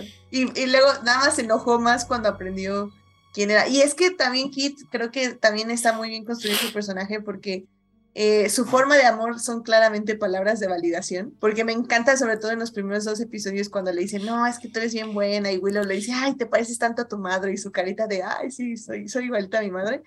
Y de repente todas las palabras de valoración se pasan para el hora y ella se queda así como, y, y Jade le dice así como, bueno, es que me, me, me gustó mucho ese detalle porque cuando empieza a luchar con, con los bandidos, o no me acuerdo con quién, o sea, se ve que Kit es muy mala, o sea, que Jade está ganando todo y tú dices, bueno, pero no se supone que le ganó a Jade y que era súper buena y la frega de media. Y justamente cuando sale lo de que Jade le dice, bueno, es que yo te dejaba ganar por, para que literalmente este, pudiéramos seguir entrenando las dos. Y es como dices, ay, pues pobre, o sea, también, o sea, la, Aunque la han engañado en todos los duda de, sentidos. ok, Kid, Kid no creo que sea mala, solo que Jade es básicamente el prodigio de prodigios. Ah, Pues es que ella eh, no También. nada más tiene su poder, tiene el poder del general Kill. Sí, no, no, y digo, o sea, la, la forma en que era así como medio jetosa con el hora era más bien de, ay, esta pobre tonta ya se creyó las promesas de mi hermano. O sea, De, de hecho, el problema que, que yo agradecí no llegar, aunque todavía faltan dos temporadas, es que, o por lo menos están planeadas. dos. Allegedly. Es que este Kit tenía ese, eh, eh, eh, ese eh, tenía, eh, tenía abiertas las puertas para ese terrible, terrible cliché que el anime hace, ha hecho tan popular de que qué es lo que pasa cuando un personaje que cree que tenía su lugar en el mundo ve- se ve reemplazado. A ver, Bote, ¿qué es lo que hace un personaje así? Eh, Se, vuelve maligno. Se vuelve maligno. Oye, Le ahorita entra que lo la estaban envidia y la mencionando, corrupción y empieza a escuchar una vocecita en su cabeza que le dice, ¿eh? Únete a mí. Pero no es que fíjate, o sea, grandes poderes. No, no se veía que ella fuera así, este, muy susceptible a esas cosas, o sea, porque generalmente era bastante heroica y era bastante valiente. Y así, o sí- y así siempre ocurre con esos personajes, empiezan bien heroicos y O sea, no, valientes, y luego pero, o sea, hecho, no- no hecho, se yo veía- estoy de acuerdo con Falange, porque efectivamente yo también esperaba ese cliché. Sí, pero es que te- siempre te gusta que se vuel- vuelvan malignos. O sea, sí. Porque, a- a- porque ahora, porque ahora lo que me gusta es que la Allegedly segunda temporada va a ser explorar el lado oscuro de Lora. Y eso Oye, y, y ahorita que estaban mencionando haciendo memoria, de hecho, Kid me cayó bien el primer episodio porque era básicamente valiente, la, la de Disney, esta, ¿cómo se llama? La princesa esta, Eh, Mérida. Mm. O sea, O sea, literalmente. porque fuera valiente el personaje, no, no como adjetivo. Sí, la la película. La película. Era Mérida, la de Valiente. Y luego ya Y se es- empezó a portar antipática con todo el mundo. Y, pues, eh, Y este, y, por ejemplo, y también se contrasta este con, con el Ora, o sea, porque al principio la muestran como una tonta. O sea, es, es, es así como que, ay, mira, es como que yo creo que fue tan este. Se creyó todas las este, cosas que le decía este, el vato, cuando obviamente mm, queda un poco este, unclear si, eh, si genuinamente este, la quería o, no, o, el príncipe Eric es incapaz de ese tipo de pensamientos tan altos, o sea. Pero en general sí la ves, como que es alguien que es fácilmente engañada. Y poco a poco, mientras la vamos conociendo más, sabemos que realmente no es tonta, o sea, es igual de valiente que cualquier otra. Y, e incluso también es bastante inteligente y es bastante perspicaz. No, era No creo, no creo que Eric hubiera tenido la malicia como para estar es- leyendo cosas que no son ciertas respecto a las virtu- a sus virtudes a Laura Dana. O sea, yo creo que cuando le decían, no, es que mira, o sea, eres genial por esto. esa, eh, otro", o sea, no esa es la parte como que quería ir. O sea, este. No creo que él sea este así tan eh, cruel o manipulador. Se me hace que eso es su- está demasiado alto para su nivel este, intelectual, y su Intelectual. De hecho, yo lo único que decía es eso. Yo creo que genuinamente se enamora, nada más que se enamora de cuanta Sí, mujer ve. o, o sea, este, cuando le está diciendo esas cosas, o sea, y, y pues vemos cuando este The Crown lo intenta así como que seducir, sí, los primeros dos, tres veces decía, no, no puedo. Tengo que ser este, tengo que ser fiel este, a, a, a-. Solo, Es- solo necesitamos un este un, un salto de tiempo en la edición para de repente que llegara arrastrándose y dijera, sí, sí, sí, ya lo, lo que quieras hablar. Yo estoy como, Digo, hasta, hasta- hasta eso, eso no lo siento tan oscuro, poco claro, porque como que sí se sobreentiende que el güey A se ver. estaba volviendo loco después de tantos días en el mismo lugar y, y donde todo era lo mismo y de donde trataba de salir y regresar al mismo punto. O sea, se estaba deschavetando el chamaco. Ca- ¿Qué pido? ¿Qué pedo? ¿Qué onda, Toño? Ya, ya volvió a empezar la fiesta en casa de Falange. No, es el Toño. Toño Ya- de cumiero. ¿Ya quieres este. Creo que este- Toño quiere triggerear a Falange y Edith. Es que se quiere- puso, un- que te iba a decir, ya, por favor. se puso un video, pero no tenía por qué escucharse el video con ustedes. Oye, ¿qué, qué, qué onda? Ya te, ya se a este gatito le gusta el bambo, güey. Espérate, güey. Oye, yo, yo solo, yo solo agradezco que se haya, que Toño haya descubierto esto antes de poner otro tipo de video. Qué bueno, qué bueno que me dicen. Ten cuidado, ten cuidado, Toño. Porque nos, eh, luego pues además nos, nos tumbas de YouTube, güey. A ver si son, a veces son muy así. Lo imagino lo que pues, ya ves, este, Remember Tecotacos. Nunca pudimos ver esa obra maestra, escuchar esa obra maestra Pero otra vez. ese fui yo, no él. No, pero de No, después pero- los, los tumbaron. Y no fue por tu, no fue por ti, fue por este. No, no, ya, ya, ya sé, pero pues, o sea, la- la- mira, la cosa es de que esos vatos, esos vatos literalmente robaban y propiedad intelectual de una de las empresas japonesas más importantes y si eso no los tumbó, no sé qué los haya. Fue falange, güey, calma. güey. Pues siguen vendiendo sus artículos como si nada, así de que. Este, Este- pero sí manda, oye, pero, pero sí, este, enviaste una cartita a quien resulte, a quien, a quien le pueda interesar. Bueno, ya, y hablando este, este de, de cosas tan emocionalmente satisfactorias, es muy padre este cuando este, eh, básicamente Lora y lo deja plantado en el altar, güey. Ese era yo creo que uno de los momentos este, eh, eh, que más estaba esperando, porque si algo hizo bien la serie, es este, venderme la idea de Graydon y Lora juntos. Es bien adorable ese vato. Sí.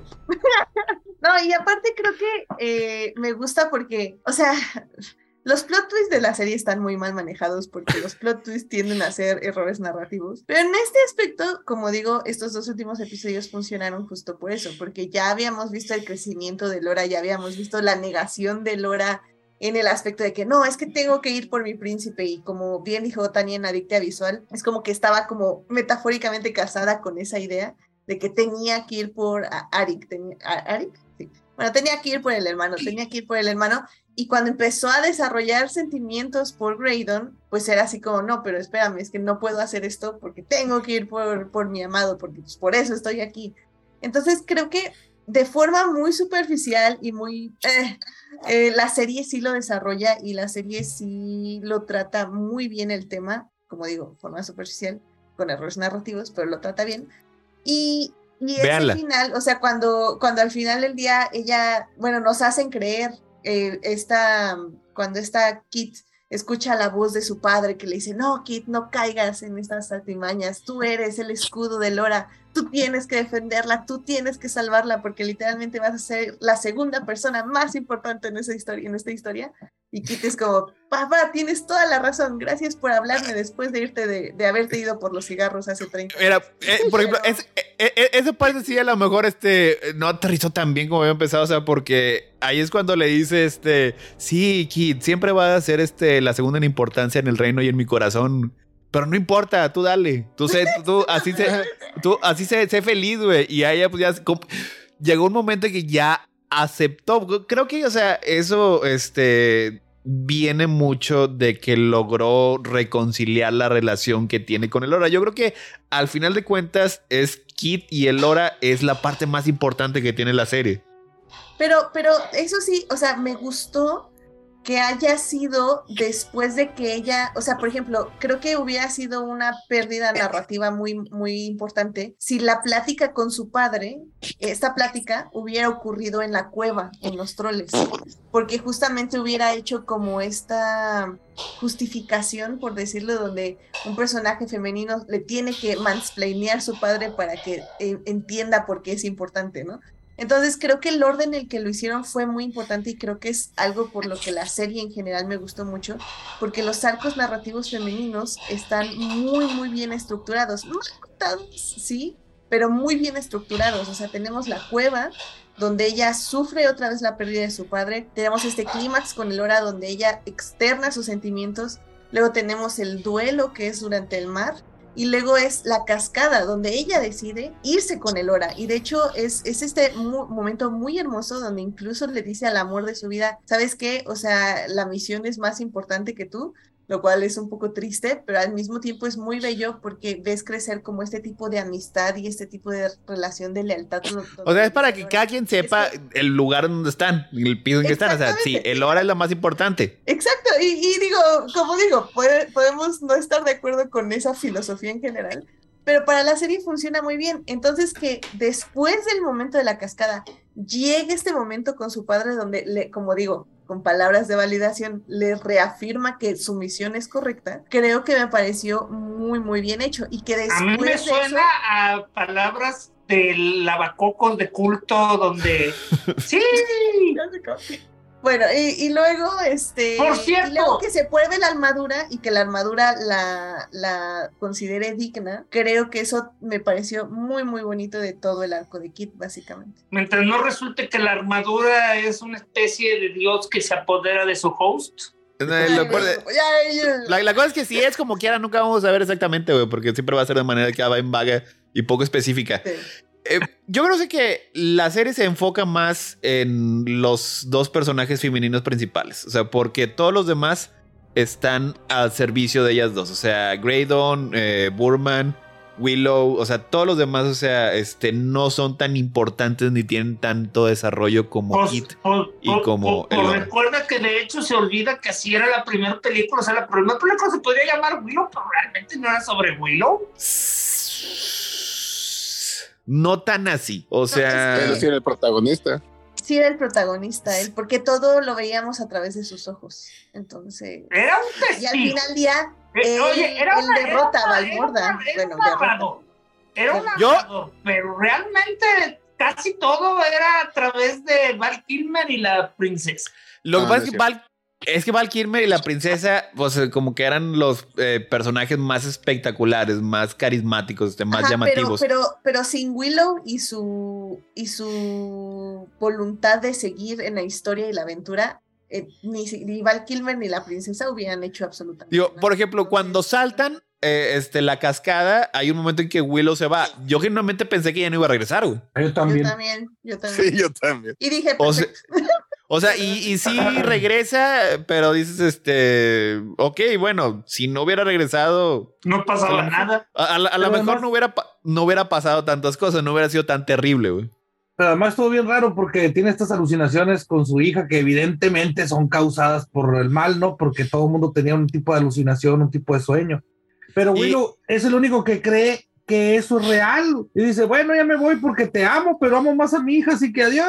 Y luego después, y luego después también dice, no, pero al final de cuentas siempre sí ya es más importante Laura Danan. O sea, para que Sí, todo el mundo esté vale bien consciente de que ta- también la hija, todos ellos, o sea, todos están siempre en segundo lugar. O sea, siempre hay que preservar a Laura Dan para que ah, cumpla su completamente vaga profecía.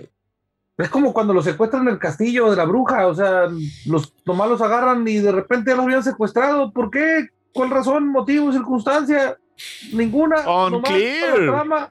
Nomás para hacer avanzar la trama, para contarnos esa historia en particular. Bueno, pero entonces, a ver, nada más eh, ya para concluir. No, todavía falta dejó como una hora. satisfecho entonces esta temporada.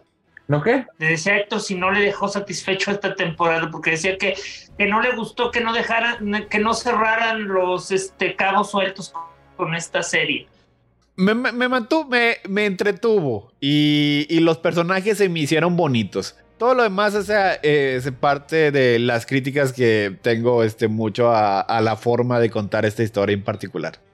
O sea, pero en general sí fue una serie que, que me gustó. O sea, y sí, sí me Entonces, dejó si la o sea, cancelaran, ¿sería un final satisfactorio?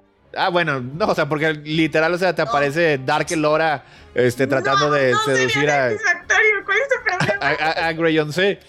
Que por ejemplo, ok, bueno, sí, también, también tengo críticas acerca de, de la visión que tuvo este Willow, pero digo, ya para este punto ya sabemos que como quiera, este, no se va a entender, o sea, porque sí se ponía que él estaba este, haciendo todo lo posible para no cumplirla o estaba haciendo todo lo posible para sí cumplirla.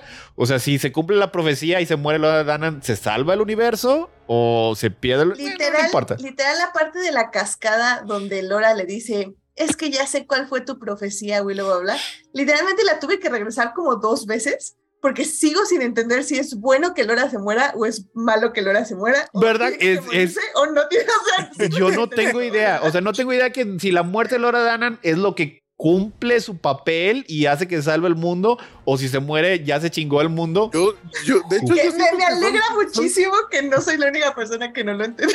son- de hecho, está tan raro que hasta parece que son dos profecías, ¿no? O sea, la primera de que Elora es la salvadora y luego otra donde dice, pues, este, va a pelear y va a fallar. Es que parece que sí son dos. O sea, parece que es, es, es la que siempre ha existido de su nacimiento. Y luego también existe la visión de Willow. Pero es esa visión de Willow que no sabe, o sea, si se supone que es, es, es bueno o malo que se muera. O sea, si es su destino morir, pero salvar al mundo. Y, y, por ejemplo, y luego Ajá. después, este, en la otra dimensión a la que, en la que se despierta este Graydon, vemos que es lo que había visto este en, este, en, su, este, en su visión Will, o sea, porque están casi todos muertos, pero ahí está eh, Dark Elora. Y Oye, ok, yo, yo, yo necesito que hagamos una, un Deadpool, digo un Deadpool, una... una, una asumió que era otra, otra trampa de, otra trampa de la, de la anciana bruja. Yo, yo, yo asumo eso. ¿Pero qué necesitas? ¿Que seamos una quiniela o qué? Sí, porque, eh, por ejemplo, Edith dice que es este, pues en la parte maligna de Lori. No, yo creo que es un vil engaño. No, yo creo que sí es el Lora en una eh, realidad alterna. Esa no es la parte maligna del Lore, entonces ese es el No, Lora no. de Tierra 2. Ajá, el No, de Tierra Tierra tres. 2, donde acepta, o sea, donde el- la manera en que procesa todas las emociones que vivió esta temporada es la forma de convertirse al lado oscuro de la fuerza. Eh, es que, eh, no, es que hay que, es que hay que, ese, ese es mi quinela, ese es mi quinela, estamos... Eh, sí, Eso- pero eso pues es- hay que especificar porque cuando vienes del futuro, cuando vienes del futuro o de otra dimensión, no es tu lado oscuro, es una versión tuya. ah, porque eso a lo mejor es, es- es otra posibilidad, Pero a lo mejor es el futuro. ¿Realmente está en el Yo- futuro malo o, o realmente solo está atrapadito en su cabeza? Yo, yo digo, mi quinela, es que es el futuro, es un futuro donde no muere, pero al no morir, eh, toma todas las malas decisiones de la magia oscura y es el lado oscuro de la fuerza. Esa es como mi, mi quinela. O sea, si se deciden por esa, entonces a mí me gustaría que mostraran un poquito este que eh, el Lora tiene un lado oscuro porque no nos lo ha mostrado. No, sí nos la han mostrado, creo que es, o sea, es que como... A ti porque te gusta, te gusta ver lados oscuros. Te gusta ver este.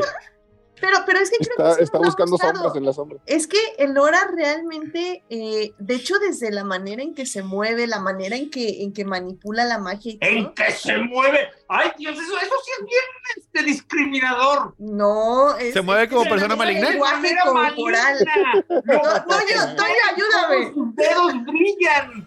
Oye, yo camino es que- chueco. No sé de qué están hablando. Mira, yo- Toño ha dejado el edificio.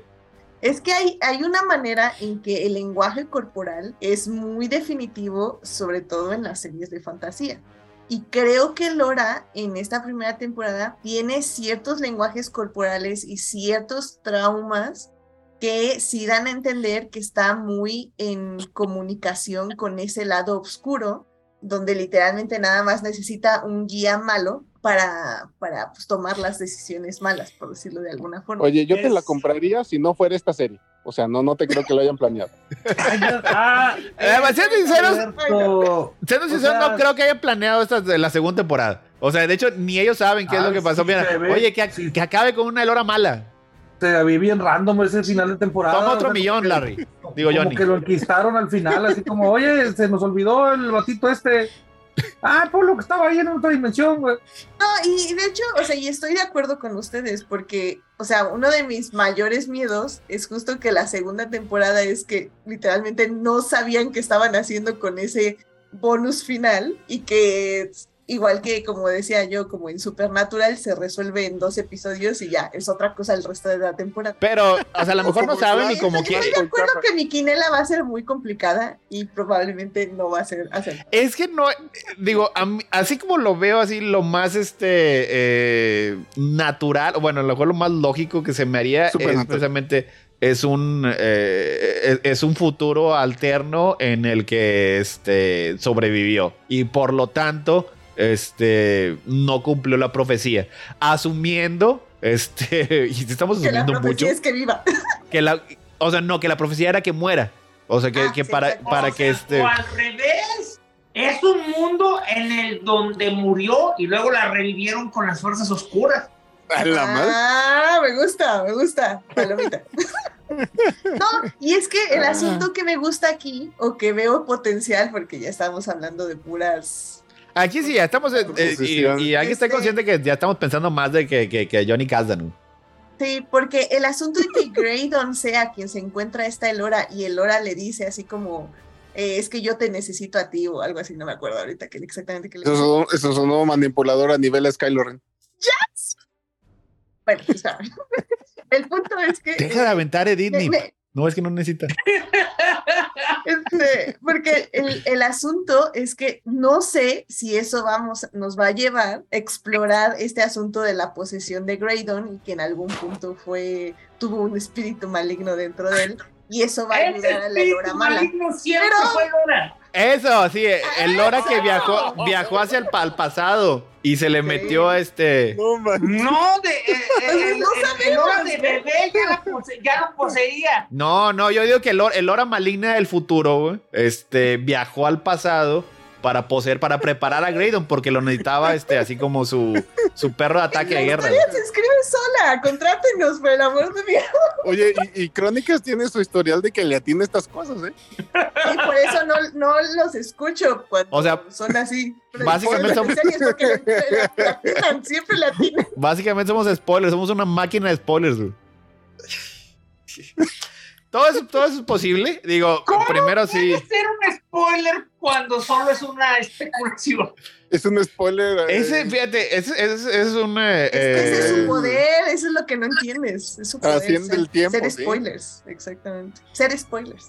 eh, es, es- es- es una discusión que ya lleva casi dos décadas, desde los tiempos de Comic Castle. Yo cuando se, cuando se, se aventaban este mil teorías. Cuando aventábamos una pinche teoría, ¿verdad? ¿Cómo te atreves a arruinar? Pero si ni ha salido la película. Yo tengo la idea que no es spoiler. Este, No, no. Pero ahora, ahora yo, ¿es brujería? o sea, yo, yo, yo, yo creo que no es, o sea, no es un estricto spoiler, es un spoiler espiritual o un spoiler metafórico. Un spoiler espiritual. un, sí. un spoiler pentadimensional. Bueno, es que de hecho, por la definición literal de la palabra que significa arruinar, que siempre he dicho que no arruinan, pero Pues sí, eh, sería, vendría siendo el más, el, el, el spoiler más puro, ¿no? Porque por alguna razón logramos ya atinarle y te quitamos completamente la sorpresa, pero por otro lado no teníamos ninguna referencia como para que eso pudiera ser real. Entonces, es culpa, oye, es culpa de los cineastas que le hicieron tan predecible. O no, es, es culpa de los cineastas que son tan eficaces en su trabajo que lograron dejar pistas para que nosotros descifráramos. La, neta sí me va a dar miedo.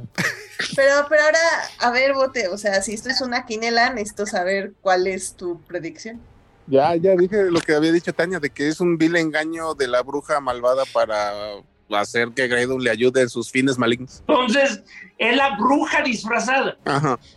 Bueno, para que sea, más, para que sea así un poquito más este, eh, fácil y amplio, es, es que es un engaño. Es un engaño de. Es que no, la bruja se murió, pero no, no hemos mencionado esto porque a lo mejor este, o, ya lo olvidaron los demás. O sea, vimos que se deshizo, pero no estamos enteramente seguros de que, de que haya muerto. Por no, yo, o sea, lo, que quería, lo que quería hacer. Que estas gentes no se mueren.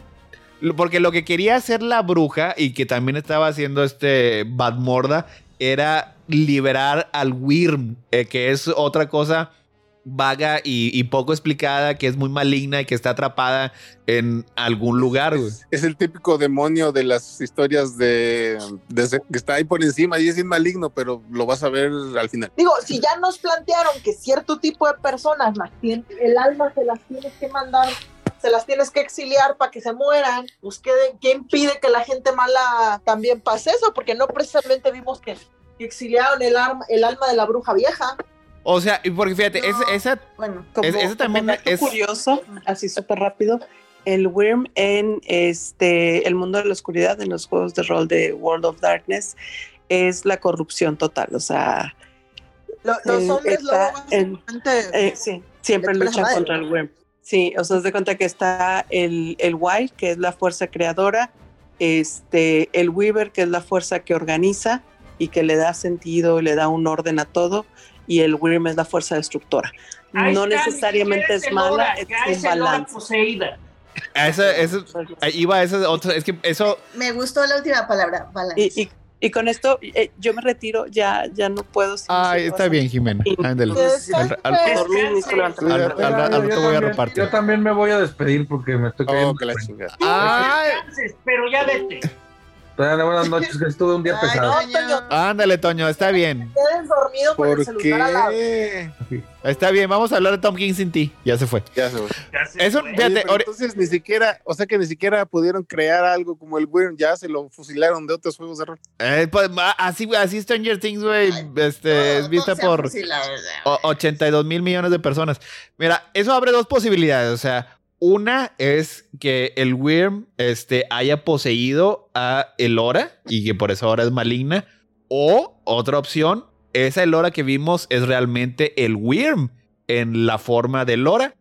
O, o incluso este es parte de un yin and yang. O sea, si Elora es la salvación del mundo, entonces tiene una contraparte que es el Wyrm, que es la destrucción del mundo, y las dos se ven como este el Pero, pero según la versión de Jimena, hay también una cosa en medio que, que, no hace nada. O sea, son tres en lugar de dos. Eh... Me gusta 10 de 10. Me gusta. Que sea una la destrucción y la otra la creación. pero, en, pero en esta mitología también hay uno en medio. Que sea ah, bueno, pero eso, este, bueno, pues en ah, medio pues, va a estar Graydon. a ver, a, ver a qué lado se va. Ah, me gusta, me gusta. Como la bruja que le dio la varita a Willow, o sea, nada más está ahí. A lo mejor, a lo ah. mejor ese es Willow ahora. Que también esa es otra cosa que entiendo el concepto y me gusta, o sea, creo que sí es algo que pusieron, de hecho, en el capítulo del mar este, cuando este Craydon hace magia y Willow le dice, ¿con qué hiciste magia? Y dice, ah, no, pues con mi flauta. Dice, bueno, es que realmente la flauta nada es un conducto, la magia eres tú, o sea, no necesitas la flauta. Y creo que eso estuvo padre justo para el final, porque cuando el Lora pierde la varita y la rompen, la rompe la, la bruja o la cosa esta, este, ya el Lora es cuando dice, bueno, pues la varita nada más es un conducto, entonces yo puedo hacer magia y con mis Yo tengo el poder y empieza a sacar la...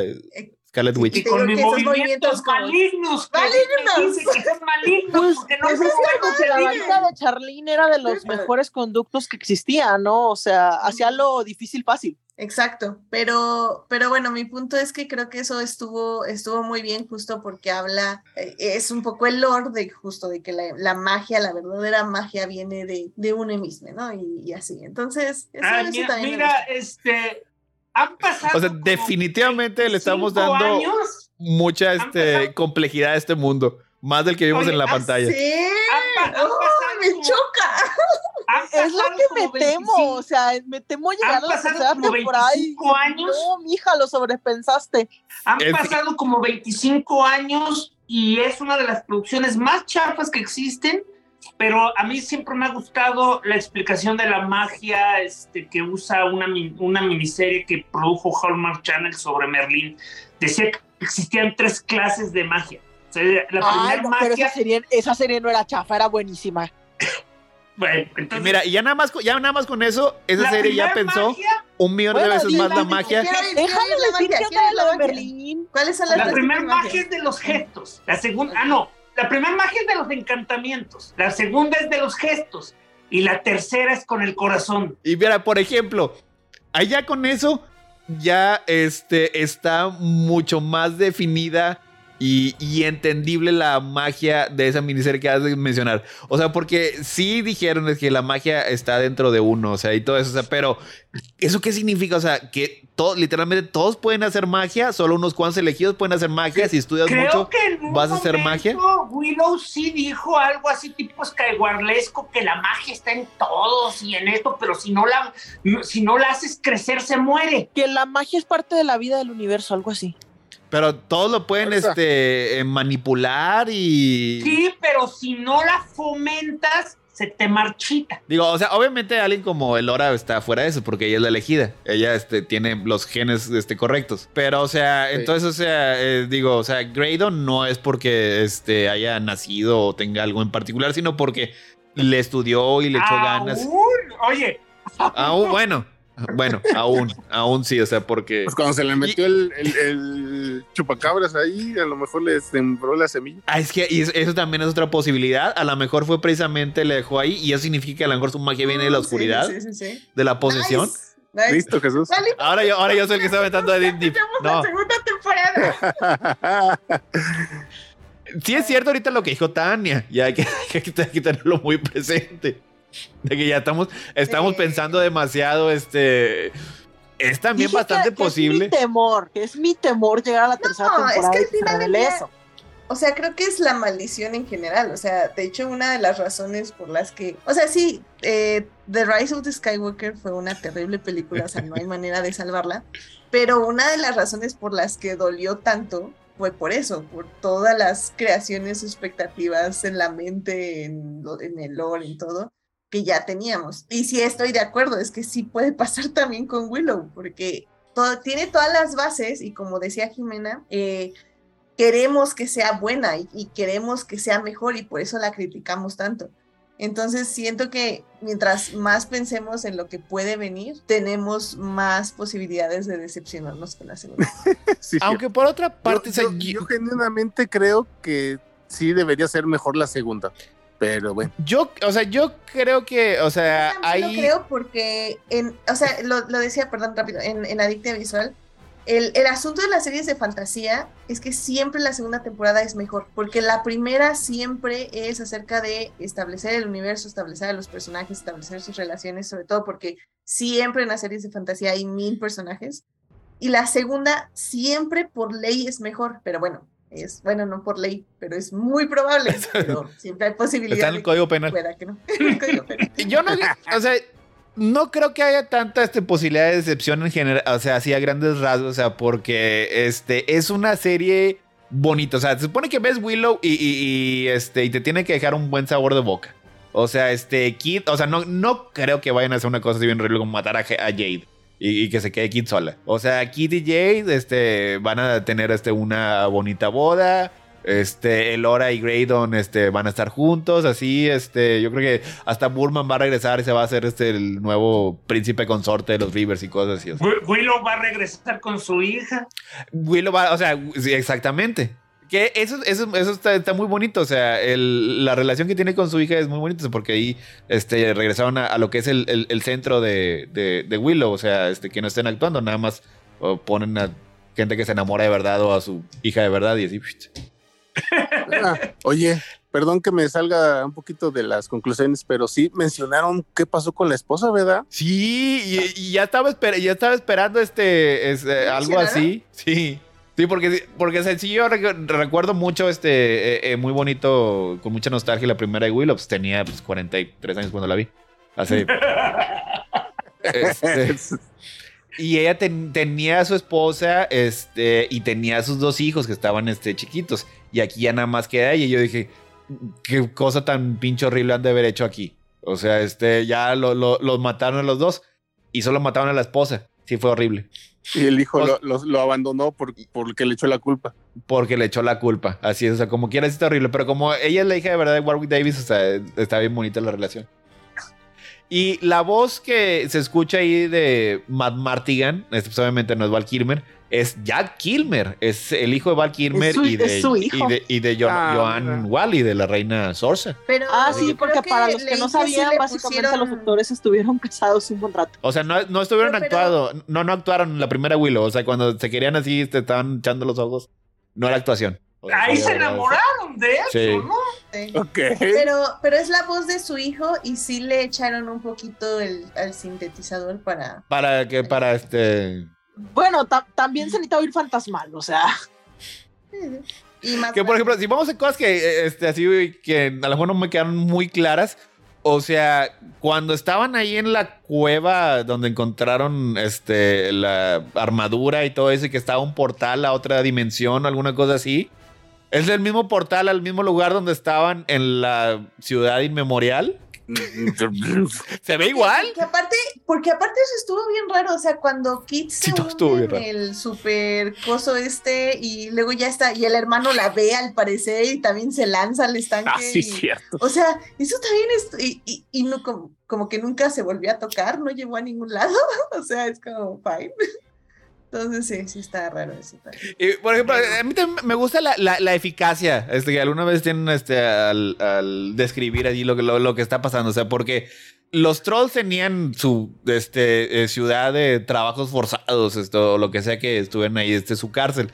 Y ahí también, en esas, en esas montañas, también estaba el Nelwyn este que tenía muchos tesoros en su cueva.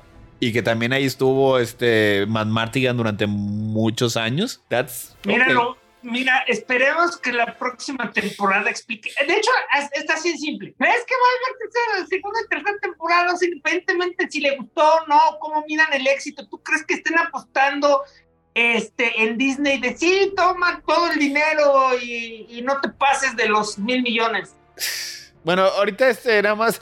Eso, eso nada más ahora que, este, que, se sigue mencionando en la segunda temporada. Mira, si contesta todas estas preguntas, este, la voy a levantar en brazos metafóricamente esta serie.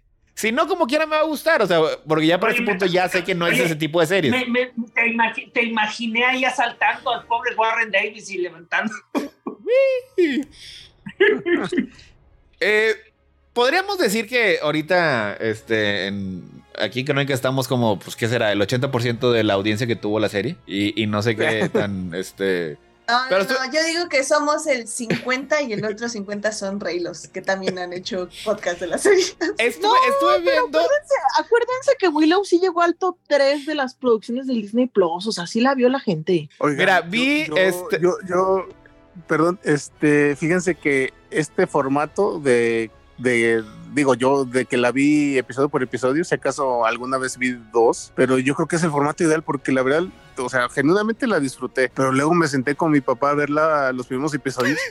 Me, Así no. no. pude, o sea, es insoportable, no manches. Lo hemos dicho con el mando, o sea, estas series están hechas para verse semana a semana. No las bien. Ahí, ahí yo difiero porque yo sí me la medio bingué y sí me gustó. Pero fueron, no dijiste que eran como dos episodios hasta el día. Eso no es binge. Eso, es- eso es, Ah, Es, es normal. Eso dije en medio, pero, pero bueno, fueron, o sea, literalmente creo que sí la vi en cuatro días, o sea, la vi dos, dos, dos, dos. Pues eso no es un vingueo. Vingueo es Pero, pero, pero no es porque no quisiera, es porque no pude. O sea, porque Gracias a Dios no se me pudiste. la hubiera hecho. O sea, sí hubiera tienes hecho. razón, Botes. Gracias a Dios porque probablemente la hubieras odiado o Fíjate. por lo menos te hubiera dolido la cabeza. O sea, es que eso sí, o sea, es- esta no es una película de 10 horas cortadas como Netflix. O sea, cada episodio tiene su propia trama y sí tiene una pseudo resolución que nos la muestran este y, y cada también cada trama tiene un más o menos un cliffhanger que nos lo, nos lo ponen con este música pop moderna. Así que sí, esta es para verla cada semana. Este chequé y una de las tantas este, compañías que miden lo que sea que eh, eh, miden el este, éxito de streaming dice que estuvo en general, o sea, eh, unas, pues casi las 6, 7 semanas que estuvo, 8 semanas, como en quinto o sexto lugar de las series de streaming más vistas. En Hay general. O sea, no solo de Disney. No, no, no nada más de Disney, así es. Pero este, híjole, es que todos esos, todos esos, esos números son tan pinches inútiles, o sea, porque hay algunos que, que por ejemplo, este, no, no incluyen cosas, este, como que siempre ve la gente, como Seinfeld, este, The Office o Dios nos agarre, Confesados Friends o Brolange. Y otras sí nada más Y son. Betty la este, Fea. Y Betty la Fea aquí en México, sí, o sea Nada más este, incluyen cosas nuevas y este. Es, es muy difícil. O sea, yo no creo que sea una serie este, increíblemente cara. Es, eh, nada más que sí, yo no, No, vi mucha gente que, que, que hablara de ella. Bueno, además de nosotros y los Reylos. Sí, No, o sea, Pues los reinos son bastantes, te diré. Sí, o sea, sí, sí, sí, sí, so- somos bastantes. Son legión. Sí, pero, pero sí, definitivamente no. Aparte de ahí, o sea, aparte de esa burbuja, yo no vi nada de esta serie. nada. Yo en mi caja de resonancia TM, no, no, casi nadie la habló. Este, ¿alguien Otero la odió? Pues sí, pero ni la vio. señal de que es buena. ¿Alguien sabe si le gusta a Juan Pablo? ¿Juan Pablo no ve Disney? Ah, no, sí, sí tienes razón. No, no. Mm, sí, pero incluso para, para eh, juntar gente para la primera parte de este programa, para que no fuera la primera parte de este programa en Adicta Tuviste que recorrer a crónicas. Sí, fue, fue muy difícil. O sea, Eh, sí, nadie no lo visto. lograste. O, o- o hay mucha gente que la quiere ver, pero no sabía que no se había acabado, que ya se había acabado. O sea, entonces era como. Sí, sí, sí. Ah, sí fue triste. complicado. Sí. O sea, como que sí estaba en el mapa, pero no en el mapa de ya la tengo que ver hoy. O sea, en el mapa de la veré en los siguientes meses. Acabo no y que probablemente no la vean. O para Ajá, cuando lo. ¿Se la vio? O, o para cuando cu- para cuando la ven ya no importa. Eso también es muy importante. A lo mejor la van a, No a lo mejor la van a hablar de las series de animación. temporada. ¿Cómo? Pon a Rubén Moya para hablar de las series de animación y seguir con Lucasfilms. Ya quieres, nada más, ve- nada más he visto tres episodios de, de- de la bota. ¡Ah! Yo, yo no he visto los de esta semana, que resulta que fueron dos, ¿verdad? Sí, Que resulta- que resulta- básicamente hicieron, hicieron un, un cierre de media temporada que, que ya pone la situación de los clones. Mira, lo peor de todo es de que exactamente lo que estaba aburriendo Y- a Héctor, estos dos episodios son todo lo contrario, son las cosas Y no, que y no quiero y no, y no quiero más spoilers. Sí, en este Pues caso, no sí, de- después, decirte- después les salgo PDF. Cuando De- salga el de ahí de los trailers. Espérate, decirte que, mili- que, que, que, que es sobre la, el dilema del- de, la mi- de los militares y este, lo importante. Sí, este, sí, esos, esos son, que son precisamente spoilers. Justo eso. ¿Por qué es spoiler eso? Porque sí, Yo porque estoy- quiero que. Yo estoy esperando Cual- la cualquier reseña de cosa que ustedes para ver de un si que no visto. Sí. De hecho, yo, yo también sé que hablan de eso porque vi un artículo de Variety o algo Entertainment que, que justo dijo, ah, los clones, ya se explicó de esto de Star Wars y yo así como, "Ah". Y yo Pero- lo, estaba, lo- pero lo estaba esperando. Yo también ya este, ya este, vi Bueno, que es este, que- Ian es McDermott, güey. grabó su de- voz y se fue a- Yo sí tenía esa pinche duda. O sea, yo, te- yo quería saber cuál era el problema, en qué momento dejaron de ser clones y empezaron a ser soldados. Yo, yo, yo también, yo también este, tenía esa duda y quería que me lo contestara una fuente que, un- una fuente que cuente, no un libro. A mí, a mí me lo contestó Claudia Gray en The Lost Stars. pero Recuerda que eso no como importa. A nadie le importa la literatura. ya- Eso- ya eso no le es importa, pues ya. Exacta, exactamente. O sea, que este que. El de lo- o sea, la culpa la tiene el hombre del sombrero negro. ¿Sí es Filoni que usa el sombrero negro o lo estoy confundiendo? ¿Es blanco Es o es de negro? Sí, es negro. No, es, es de vaquero, es, es, ¿Es de- negro? es café negro. ish.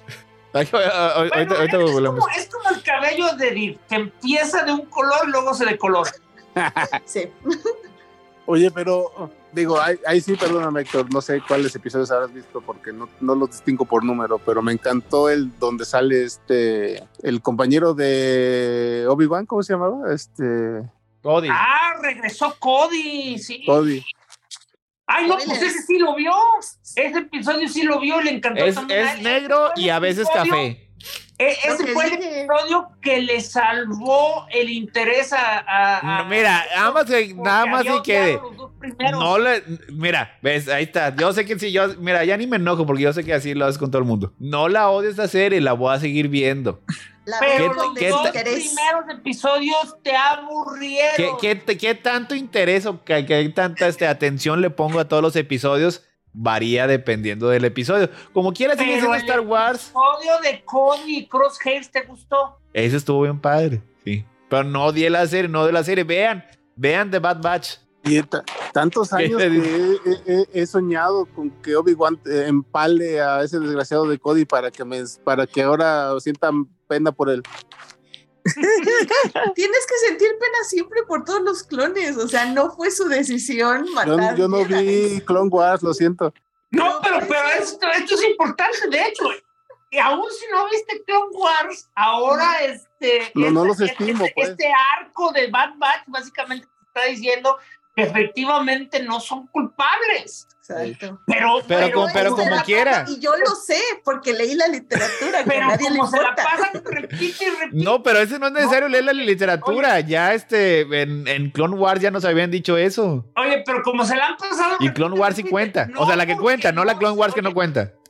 No porque no sean culpables, no Significa que son inocentes. Que sean inocentes. Y de hecho, sí. eh, eh, además, no, no le contesté, pero cuando vi ese episodio, yo dije que, que ese, ese bastardo traidor va a tener que hacer mucho para redimirse. Y, y Falange pensó que estaba este, este, hablando de Crosshair. No, Crosshair, redención y muerte. No hay de otra. No hay de Me hablaba de Cody. Cody tiene que hacer este, muchas cosas. Tiene que ser este, muy bueno. Ay, Porque Cody la- se va a morir. Después de ver lo que le está pasando a los Cody se va a morir enfrentándose a Crosshair. Oye, pero entonces no se ha muerto Cody. No. Ah, solo. Le O queda- sea, le- oficia- oficialmente Cody es como lo dice el, este, el, el general este chafa. Simplemente se desapareció. O sea, y es algo que te están presentando que muchos clones, al darse cuenta y tener este dilema moral, se están desapareciendo y salieron del radar del imperio. Órale.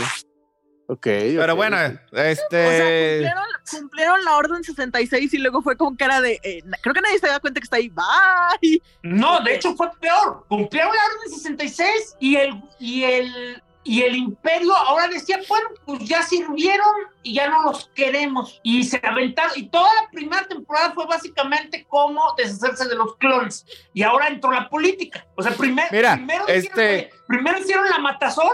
En, Y ahora en- en- dos semanas oficial. vamos a hablar de todos los episodios, de toda esta primera parte de Bad Batch. Me engañaste como siempre, pero está bien. ¿Qué te parece entonces si hablamos de Kings y nos disculpamos con el público por hacernos pelotas? Vamos nos vamos a hablar de King y a disculparnos porque estu- estuvo bien este terrible. Que Moya lo diga. A ver, espérate. ¿Quién es King? que ponga. Bueno, pero ya nada más para cerrar este eh, eh, Willow, sí, ya sabemos que a lo mejor este, la criticamos mucho aquí, tal vez demasiado, constantemente, durante dos horas, pero en general todos nos gustó. Y es más, este, antes de que se me olvide, yo creo que esta serie se merece un Walkhammer. Sí. Sí. Ahí te tengo el micrófono abierto. Sí. A ver, vamos a darle, sí. Porque este es. Está muy bonita este, la representación. Tiene un cast muy diverso. Muy diverso. O sea, ¿A la Así serie que- también se les da sello platino? eh, sí. Todavía no lo tengo. la- Sí, está. Tiene sello. Vamos a darle. Vamos a darle también el platino. Pero que sí tenemos es el. Ahí está. Ahí está. Otra vez, otra vez. Otra vez, vez más. Deberías construir con Lego. Oye, deberías construir un Warhammer con, con Legos y dejarlo ahí detrás de tu Dejarlo este, caer cada vez. escritorio. No, mira, un, un martillo de Thor, así este lo, lo pintamos así con una mano, no sé, de, de prop o alguna cosa. Para que tenga, para, para dárselo. Este, vayan a ver este eh, Willow en Disney Plus. Está muy bonita. Aquí todos nos gustó. Ya le dimos platino y no a regañadientes. Sí, es que a lo mejor este, sí, partes de la trama están un poquito vagas, inconsistentes. Pero el trabajo con sus personajes principales es muy este, acertado y muy adorable. Así que vayan Sí, a ver como este dijo. Jimena, la criticamos porque la queremos y queremos que sea mejor. Pero es Ese, muy bueno. ese, ese es el falange, güey. Falange. Güey con W, no, no, no. Insulto. Si no es. Si no, si no, no, este. Aquí cuando, no, nos gusta, de- cuando de- no nos gusta algo, lo atacamos este, de una manera. O es que se, Oye. se- se sintió el amor, se sintió el amor. Oye, Bote, e- es de hecho güey con A, porque güey el otro se puede escribir con W, con G, Ah, sí, cierto, tiene con... Con, diere- con diéresis, este. Con A, sí, sí, sí. Y con A. Así que bueno, está bien. Entonces, este. Ya vamos a. Vámonos a los. El cómic nos ha dado las más grandes alegrías y las más amargas decepciones. He aquí algunos ejemplos. Entonces ya me puedo ir. Ah, pues, ya sabía, ya sabía que este. La próxima semana. Al chisme, A ver, Después, ¿cómo vamos a platicar las aventuras en las fiestas? No, no, La no, prox- no, no, ya. La próxima semana tenemos los Cronis, así que también va a estar aquí este. Para que no me extrañes. Está casa llena, este, con los ganadores a lo mejor del año y la verdad, se los prometo, todos se van a salir bien encabronados. Vamos a llegar a la, a la bonita tradición de ponerle, mempu- digo, memperra. a- Sí, a todos se van a, to- todos, todos van a tener un memperra, güey. O sea, este, los ganas, lo de los, lo de los Snides, hombre, cállate, todos van a salir encabronados. Ya nada más con la mención de piedritas con ojos, Toño ya estaba. No, no, no, no, va a estar bueno. Ay, Es más, una piedrita con ojos. Yo creo que va- o sea, hay como dos o tres categorías que van a estar este, en, en general así de acuerdo, pero todas las demás va a haber chingos de Ya deja de hacer esto, es un, es un ejercicio fútil. Es un ejercicio. ¿Cuál, ejer- cuál ejercicio? ¿Cuál, ¿Cuál? ejercicio? O sea, Ni siquiera es un ejercicio. Ya deja de hacer los cronis. Es un Ay, ejercicio. Pero los Ay, son muy bonitos. sí, a ti no- no, Tanto tú no- esfuerzo que le echa Héctor. Ya sé, pero no, no, no lo aprecia porque se- siempre se encabrona Falange con los cronis. Y la semana, la Porque semana que entra va a estar- viene encabronado también. No por ninguno en particular, sino por el concepto. Es que es lo malo de cuando te dicen, ah, es que hacer un podcast es bien fácil. No es cierto. Es que hacer los cronis es bien fácil. No es cierto. Yo, yo Ya, esto yo le sigo pone pensando sudor. que. lágrimas y por sangre. eso es que no debería hacerlo. yo- Es demasiado esfuerzo, demasiado tiempo invertido y todo para qué? Para Y un efecto de vanidad en el cual tiene que manipular los resultados. No manipulo ningún, resulta ningún resultado. Ningún resultado ha sido manipulado. Si fuera manipulado, ganarían los que yo quiero. Y ahora sí, No, no, no, este. No, no, no, no, no, no. Que manipulo no para- No manipulas, no manipulas para que haya un ganador a tu conveniencia, pero tienes que manipularlo porque no te gustan lo que siempre ocurre, que básicamente nadie llega a un consenso. De hecho, la razón por la que vamos a hablar ahorita de Tom King, precisamente porque no teníamos un consenso. Pero hay un consenso de que hay ganadores y perdedores. Y los veremos la próxima semana en la décima primera entrega de los Cronis. Así que no se la pueden perder. que la, la democracia de los cronis debería ser como la gringa. Como que hace que, que haga un, un colegio electoral. Donde Sí. algunos. Que, que haya ciudadanos de primera categoría y ciudadanos de segunda. Como el colegio electoral. Sí, por, por Ok. eso. Ok, pero es que no conozco el término. No hay aquí, aquí, todo, aquí todos son iguales. Los odio a todos. Eh, vas a salir tú contento. Así hay este. No, tú vas a salir Voy a bien salir más contento que Falan. No. Al parecer sí. Lo cual, lo, lo cual es un. Sí, sí, ya. Bueno, así, este, así que entonces, Edith, te vemos la próxima semana, el jueves. Sí, aquí, aquí andaré la próxima semana definitivamente. Pero Y- antes de que te vayas, dinos de qué se va a hablar el lunes. Oye, porque yo me, ¿sabes? me que- me quedé con la duda. Yo también. Oh, mejor aún. La teoría, la teoría es que el lunes vamos a hablar de Teen Wolf, la serie de 20.700 temporadas que sacó una película 20 años después de su estreno o algo así. Eh, esperemos que Eso sí.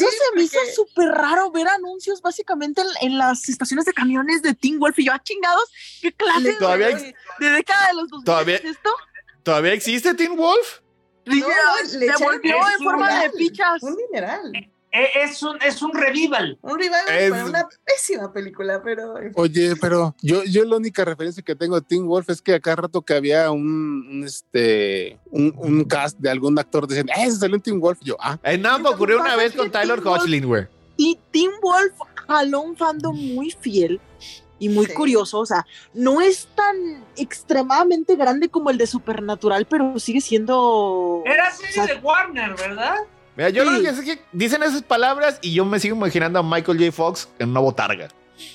sí, digo, imagínate un fandom como el de su- Supernatural, pero como que la cuarta parte de más chico. De Pero hecho, incluso es la cuarta parte del tamaño del de Sobrenatural sigue película, siendo pero, pues, bien pinche grande. reboot. Sí. Sí, ya sé No, que es el... el. fandom de Teen Wolf era como entre millennials jóvenes y ya tocando la ¿Los centennials? Sí, pero, pero es- está como el limbo, o sea, como entre el limbo Y era centennials y 90% yaoístas, ¿no? A la- what? Gente que le, por gente 90% que le gusta laceras. ver este, romances de hombres. Ah, sí. sí, ya, sí. pero sí. Sí, Entonces, digo, en teoría vamos a hablar de ello, espero que sí, porque literalmente tengo una invitada y si esa invitada nos falla, vale el. Yo confío en ti, Carol, si se puede. Pero en fin, ah, I mean, nos- acompáñenos el lunes 9.30 de la noche. ¿Y si no- y si no es? Estoy literalmente toda mi fe está en Carol.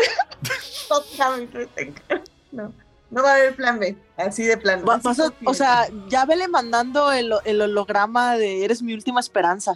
literalmente ya se lo mandé toda esta semana. Buena suerte. Gracias. Porque a Edith le gusta vivir en ¿va el a ser peligro. un podcast con solo dos personas? ¿Vale? ¿Va a ser un podcast con solo tú y Carol? Sí, también va a estar interesante eso, así que ¿Y va a durar también cuatro horas como más. el de Entrevista con el vampiro? espero que no. Pero vamos a hablar de la serie y la película, así que quién sabe qué pasa. va a estar descontrolado. Va a estar Oye, y no es la Es- única serie del Warner que ha tenido una película recientemente, ¿no? Mm, No sé, la verdad. ¿O en toda su vida? O, o me estoy haciendo bolas porque acabo de ver un anuncio de Vampire Diaries. Mm, no, Vampire Diaries, creo que quieren hacer un spin Hicieron una serie nueva. O sea, ahora Ajá, pasó de ser una película que es una serie nueva, pero es pero Ajá. es un reseteo, o sea, es otra adaptación. Sí, básicamente ya reseteando todos por la los ventana y huye. Ya. Sí, es que, bueno, no, no les voy a dejar hablar de sus cómics, así que ya me voy. Bye, Tania, luego hablamos. Cuídate. Nos vemos, Edith. Bye, bye. Gracias. Buenas noches, bye, bye. Bye. Así que, ah, bueno, vean, este visual el lunes a las nueve y media para ver si Edith lo logra, vivir en el peligro. Prenda sí, la veladora. Este, la semana pasada hablamos este, de, de varios cómics. Este, Rubén incluso Moya. ah, ¿Ya lo había puesto no, Manita? No. El cómic No, nos no, ha no. dado las más grandes alegrías y las más amargas decepciones. He aquí algunos ejemplos. Eh, bueno, como decía, la semana pasada hablamos de varios cómics e incluso sacamos los tres nominados al Cronia Mejor Cómic: World Finest de Mark Wade y Dan Mora, este, el Prodigy de Icarus Society de Mark Millar y Matteo Buffagni, y El Departamento de la Verdad de James Tinion 4 y Martin Simmons, entre otros. Este. Leí ese chulada de cómic. La verdad, este, qué, qué lástima que no esté aquí Toño, así que nunca le podré decir en persona que tenía razón, pero fue un gran cómic. La verdad, se me la en un día, El Departamento de la Verdad. ah, Es justo así, no, puras, manches, este, está larguísimo, no, no, ni lo puras, este, pu- puras, este, conspiraciones, así como que directo a la vena. Incluso el Mira, arte me acabó sé gustando que no es mucho. el mejor cómic del mundo, pero al menos te pudiste terminar Prodigy o fue basura. Mañana lo voy a leer. Mañana lo, Lo leo. haces adrede. Lo haces No lo leo, no, no, fue adrede, no fue adrede. O sea, Te eh, no me- chutas 20, te ve- chutas 20 números de jalón y no puedes darle una ojeadita a Prodigy. O sea, sí le voy a, voy a leer la primera la primer miniserie. Pero el departamento, la verdad, o sea, me, me ganó hasta con el arte. Eso que eh, primero se me decía que sí me lo, habían- lo habían descrito de una manera muy acertada que en teoría no me hubiera gustado. Pero luego después ya este, le queda tan bien al cómic. Aunque uno de los volúmenes, este, cuando ya se pone Tinian así como que a explorar el mundo que está creando, que tiene varios, varios este, artistas y, y la verdad todos los pinches artistas también son puro pinche chulada. O sea, este, tiene ahí a, Jorge Fornés que se ha aventado este, unos grandes cómics precisamente con Tom King. Y mencionamos este, también este, al señor Tom King, este, en varias de sus historias, incluida Supergirl y este y Strange Adventures. Y la describimos, de una pod, eh, la des- describimos en un podcast de la manera que solo puedo describir como equivocadas. Así no, así no, así no pasaron esas historias. Uno unescas. Unknown es que, o sea, cuando lo que, ocurre- lo que este, dijimos que ocurrió, ocurrió exactamente lo contrario. O sea, porque Strange no Adventures ocurrió. no es un libro. O sea, todas esas cosas horribles pasaron. Sí existió un libro, sí existió un libro dentro de esta continuidad. O sea, pero ver, lo que... Ahí nada más simplemente de Falange ya no sabe leer. Porque No estoy- me-. No estoy diciendo nada, fíjate, yo, o sea, estaba este, eh, Sí, sí, intencionalmente no, no, quiero, diciendo. no quiero que cargues la culpa porque tú No no, voy a cargar- ese- eh, No voy a cargar la culpa. Y, y- y no lo había leído porque, o sea, porque este, a lo mejor en es- esa parte sí estuvo equivocada, o sea, si no pasó así como la escribiste, pero sí ya este, habías descrito este, correctamente que la serie es bien pinche horrible y, este, y deprimente. Así es. Y creo, y ya, ya en retrospectiva es una de dos. O sea, o ya no funciona mi sinapsis, o, mi, o, en, o de manera inconsciente intenté corregir la historia. Mira, me sigue. O sea, el gran error que tuve al leerla, que básicamente para Héctor es increíblemente simple y normal y hasta clásico que, las, que, que la serie se acabe con la primera escena con la que empezó.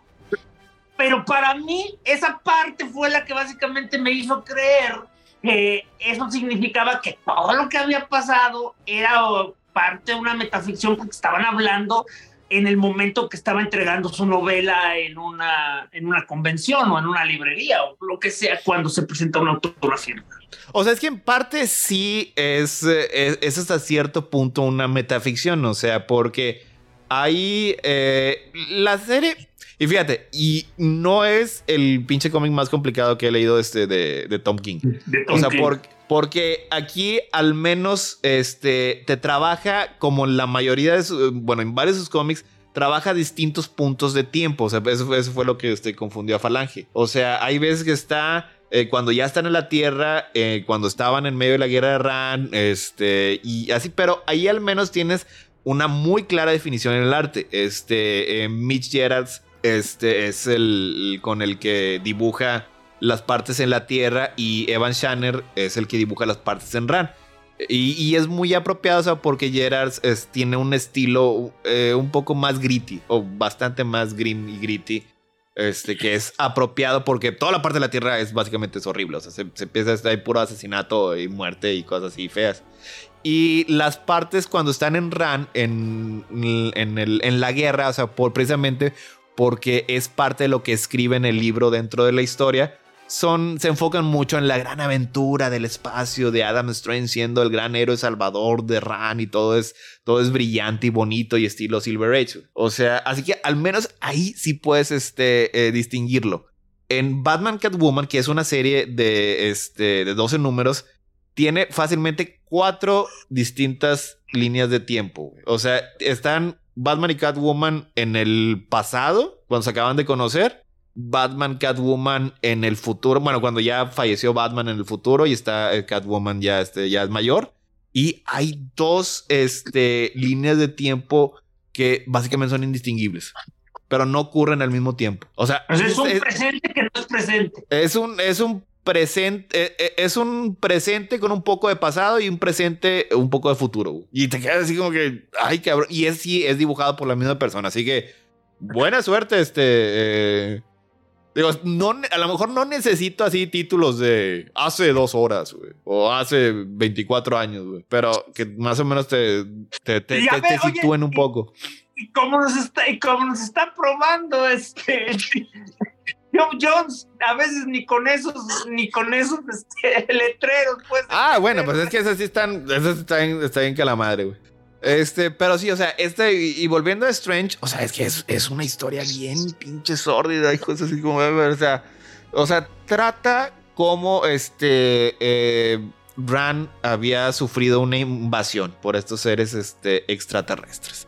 Que eran básicamente indetenibles. Este, si invadían un, un planeta, básicamente el planeta ya valía madre. Este, y pues resulta que llegan un día este, a capturar a Adam Strange. Y luego después se revela que ahí básicamente él les ofrece la tierra a cambio de Ran. O sea, este, y, y así como que para asegurarse que cumpla su palabra, le este, toman a su hija de Ren, a la hija de Adam Strange, y él les dice a todos que su hija se murió. O sea, incluido así como que a su esposa. Luego ya después de un rato ya ganan la, la, guerra, así ya, así bien padre. Y le dice así a su esposa, oye, aquí pues este, sufro mucho al recordarme a mí, a la, nuestra hija y etcétera.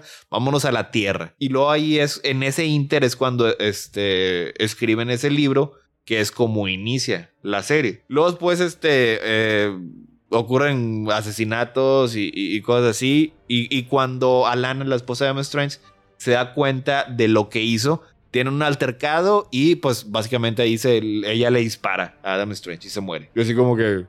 Ok. Y luego, Eh, pues logran, lo- logran así rescatar este, a la hija y, y este... Y, Y por alguna razón está metido Mr. Terrific porque necesitaban un token, no sé.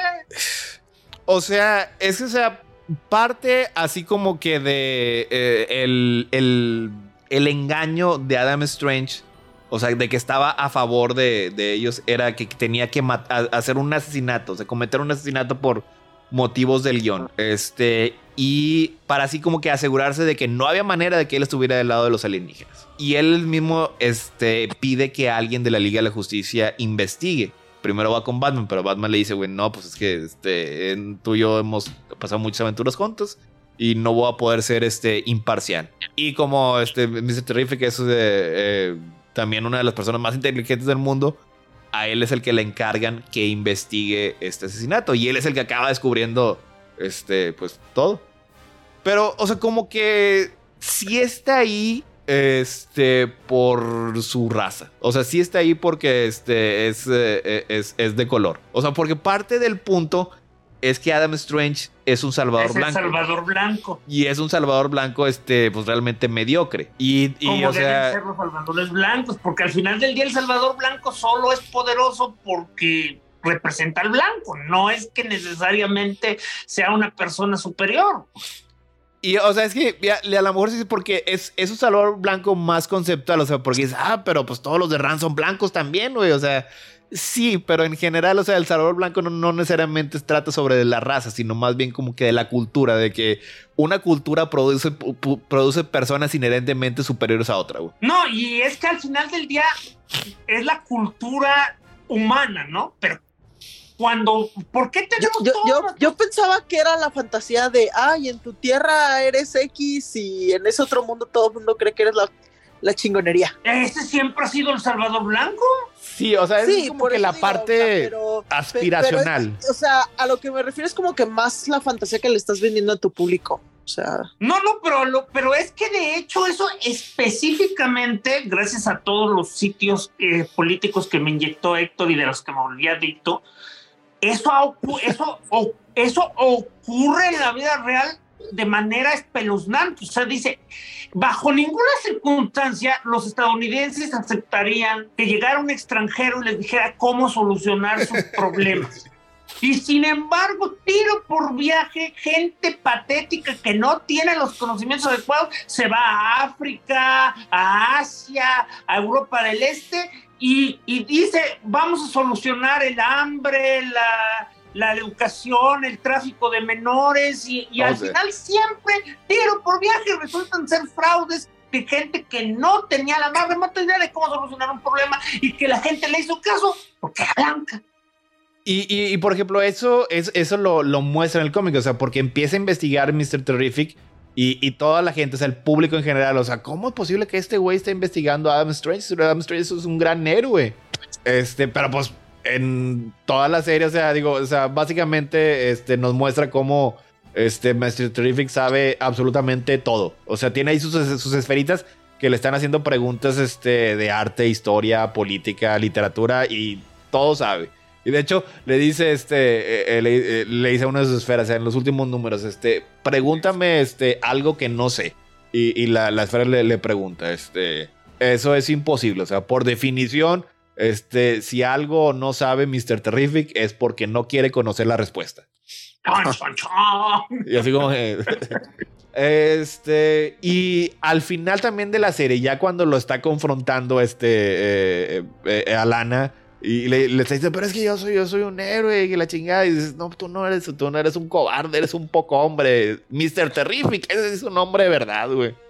Que también es un poco de fetichización de un hombre de color, o sea, porque ya hablamos que del Tom y King. misoginia, y no olviden misoginia, porque Tom King andaba echando todo eh, al. Pero al, todo, al caldo. pero, pero como, como, como, dice Toña, todo lo hace bien bonito. Está diciendo Edith Oye, que dice que eh, hay un artículo muy interesante de cómo las misiones de ayuda dañan a la población donde van. Sí, de hecho eso es, es ah, así la crítica que al voluntarismo. es, es, algo así también como eh, algo incluso este bueno, biológico no es ecológico. o sea, introduce un organismo extraño este a un lugar donde no pertenece y lo más probable es que haya, haga daño en lugar de este eh, en lugar de arreglar. Sí. O sea, todas esas cosas que tiene quien están ay, cabrón. O, oye, Liz, pero ¿por qué no se supone que ya? O sea, si vas a estar ahí urgiendo, vente para ¿Qué se iba a decir? Deja que esté a gusto, a lo mejor ya está a punto de dormirse y nada más está, está aventando ahí en lo, en lo, que se. No, se está riendo con la voz de Falange, sí, sí. La, la, las melodiosas voces de crónicas del multiverso, güey. Bueno, pero ese es básicamente mi problema. Pues, o sea, básicamente me confundió de madres que el inicio fuera el final y yo me dije, ah, esto es entonces una, una historia dentro de una historia. Ah, porque además básicamente Mr. Terrific terminó este, criando a la hija de... de, a, de Adam. a la, sí, este, a, a Lea Strange.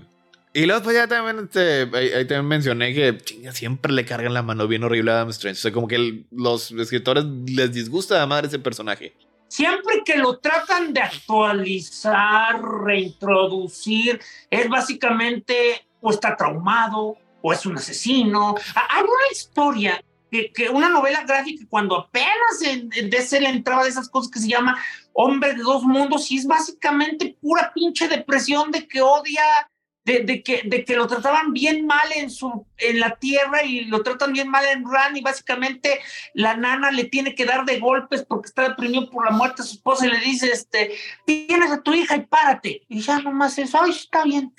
Esa, esa es una de las cosas más horribles y creo que fue Alan Moore el que, el que dijo que nada más lo, lo llevaron este, allá a, a Ran de Cemental y mató a su esposa, ahorita el señor Moore, hijo de su pinche madre, digo. Si hablamos de misoginia, él no es segundo y de eso nadie. además ni siquiera, oye, y eso además fue en Swamp Thing, ¿no? Fue en Swamp Thing. Sí, porque luego después le, le, les, les, puse ahí este, un Adam Strange que sí me gusta, que fue Mark Wade en, en JLA, güey. Mark Wade eh, fue el que lo trató de arreglar después, o sea, de hecho él reveló que la esposa estaba viva y al final los reúne, güey y engañó y engañó de manera súper chingona a unos seis bien matones. Sí, eh, y, y, no este, traicionando su planeta natal, por cierto.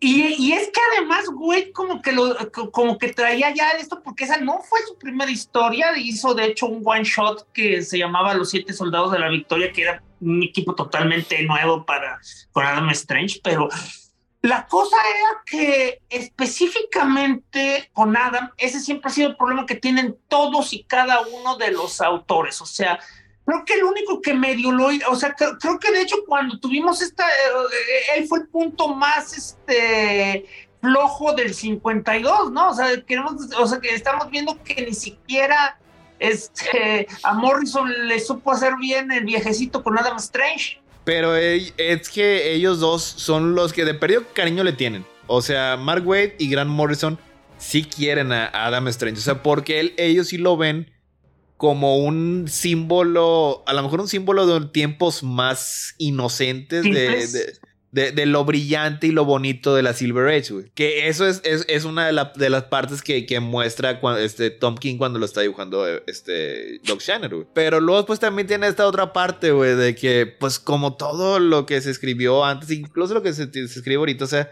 sí tiene partes que si les buscas, pues sí se ven un poco más oscuras o, o a lo mejor no tan aceptables. Y la mayoría de ellos se van a, a este, se, se van a Pues, eso. pues es que de, de hecho te de- yo te lo decía y yo sé que ya no tuviste tiempo de buscarlo porque si no me lo hubieras restregado en la cara, pero te, pero te aseguro que si no fue así textual de eres un cemental, yo estoy casi seguro que era, venía en lo venía en, en el génesis del personaje que lo llevaron a, a, a Ran porque en Ran los hombres ya eran este, estériles. No, eso, eso es, eh, es de Alan Moore en Swamp Thing. Y de tanta evolución ya no sabían pelear. No, porque el, el origen de Adam Strange original no daba para eso. O sea, es, es, es una historia que es hasta así como que bien clásica y arquetípica. O sea, este, nada más lo traen ese, ese rayo que los lleva y ella puede tener este, aventuras y enamora a la princesa y etcétera. O sea, es, es más eh, eh, como todo eso es, eh, son eh, eh, pastiches y homenajes. O sea, eso se cuenta John Carter de Marte. güey. O, o, o Book Rogers, o sí, sí. sí. Y, eso, eh, eso, eso, eso, de hecho, eso es lo que se me hace que eso es precisamente lo que descubre Swamp Thing cuando trae, eh, trae así como que su este eh, eh, viaje interestelar. Bueno, a ver si me puedo dar unas apoyadas, porque yo estoy seguro que yo no he leído Something, así que ¿cómo lo sé? Porque se volvió canon, ¿no? Por un rato. Sí, no, por siempre. Digo, pues, básicamente casi por siempre. Digo, no sé si, si hasta ahorita sí como que ya lo mencionan, pero en general, o sea, ya sabemos, si lo escribió Alan Moore o lo escribió este, Frank Miller, buena suerte tratando de descanonizar esas chingaderas. O sea, es, es, es, es básicamente imposible. ¿Se das de cuenta que, que, este, los dos señores en los ochentas bajaron del cielo y, y escribieron los cómics en tablas de la ley? güey? y luego después, este, también se mencionó brevemente otro cómic de King, que es este Supergirl Woman of Tomorrow. De eso creo, creo que ahí más o menos fue donde, donde empezó, ¿no? O sea, porque es uno de los cómics que James Gunn mencionó que va a ser. Bueno, de hecho, el título es de una de las películas que, que van a salir en DC, este, ostensiblemente dentro, allegedly, eh, dentro de unos años, güey. Y este, ahí, aquí también mencionamos que ahí se moría Crypto, güey. Y, y luego después es pues, bien terrible, o sea, qué clase de monstruo mata a Crypto, güey. Y luego después ya, ya este, eh, buscándolo, fue una, una confusión. O sea, este, hay un cómic que se llama Future State, eh, Cara Sorrell Superwoman. Es de Margaret Bennett y, y no sé, no me acuerdo, este, el dibujante. Que inicia en el futuro, está en, la está en la luna y ahí se ve ahí como que la tumba de Crypto. O sea, no, tampoco Bennett no lo mató directamente, simplemente pues Crypto Murió se de murió viejito. se murió de viejito. Y, y de hecho, eh, Woman of Tomorrow es, eh, eh, o sea, toda la miniserie es explícitamente sobre salvar a Crypto, porque le avientan una flecha envenenada al inicio de la, de la miniserie. Y luego después, este, Cara tiene que tener varias aventuras para encontrar el antídoto y poderlo salvar. Y al final sí lo salva y ya está ahí todo, todo feliz. Entonces tengo que admitir que no la leí, nada más la ojé porque no sé, no me gusta. El arte está raro. El arte está raro y, y, este. A lo mejor no me convence chingado, demasiado. ¿qué fuiste, Toño? No, no, no me Estaba pensando que calculando el tiempo que nos queda y el tema en el que estamos, este es el momento ideal para hablar de este Superman.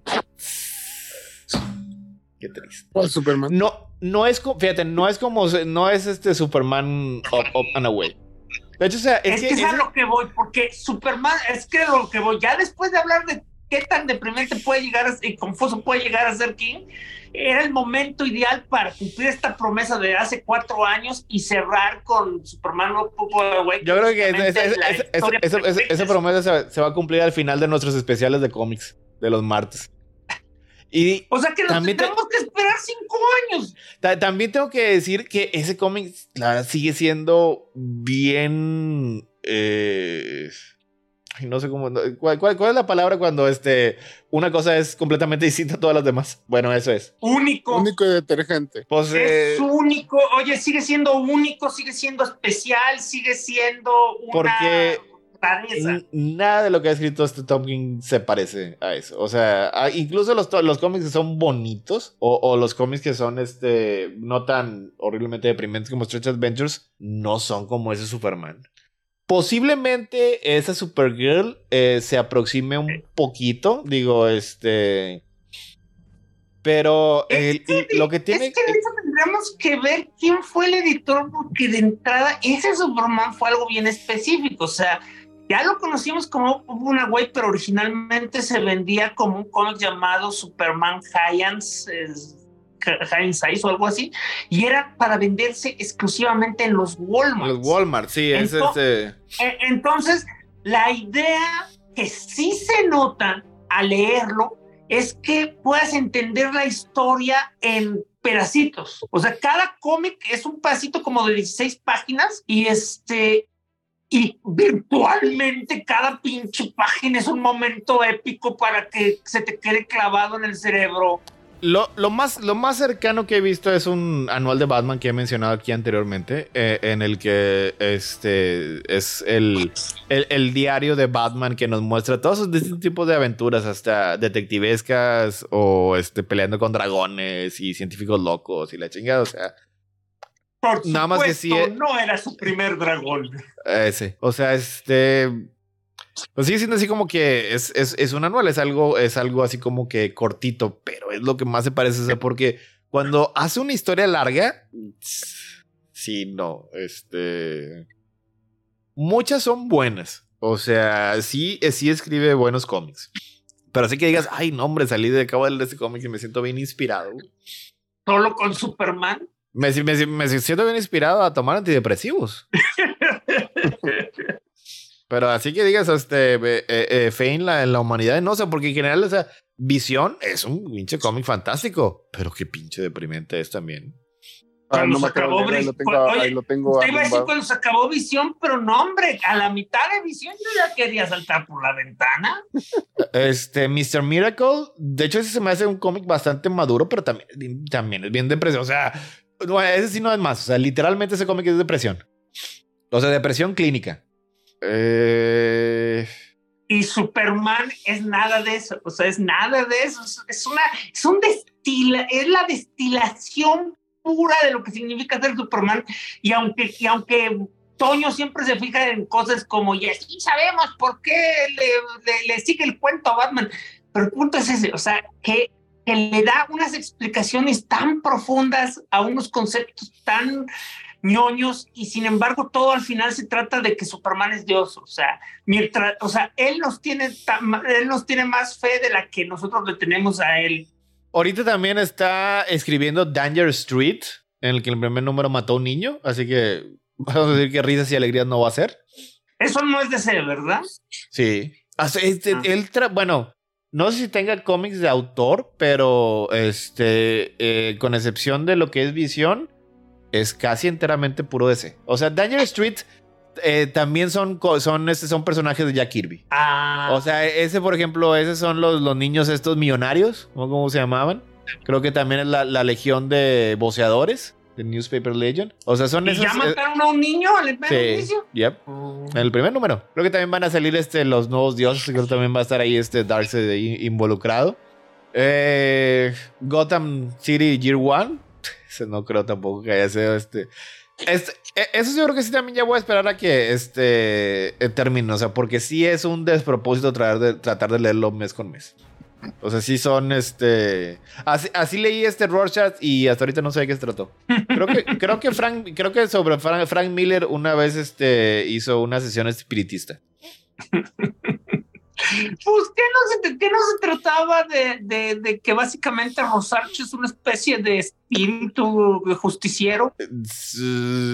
Pues sí, pero a lo mejor leyéndolo este, realmente es exactamente lo contrario de eso, así que no voy a hacer ninguna declaración sobre, sobre de qué trata Rorschach hasta que lo vuelva a leer. Bueno. Es una secuela de Watchmen, este, sí, y es, es una buena secuela de Watchmen porque es eh, no es una secuela, así que nada más quiere hacer lo mismo. No es Doomsday Clock, Diosito Santo. Tenemos que hablar. No, no, no puedo esperar para llegar a Doomsday Clock porque esa está en Wikipedia como uno de los eventos de DC.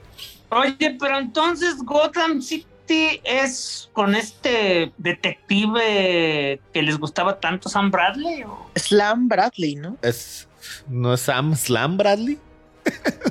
Ah, es que uno es el, oye, es que uno es el de Se la supone edad que de dijo oro es Sam, el ¿no?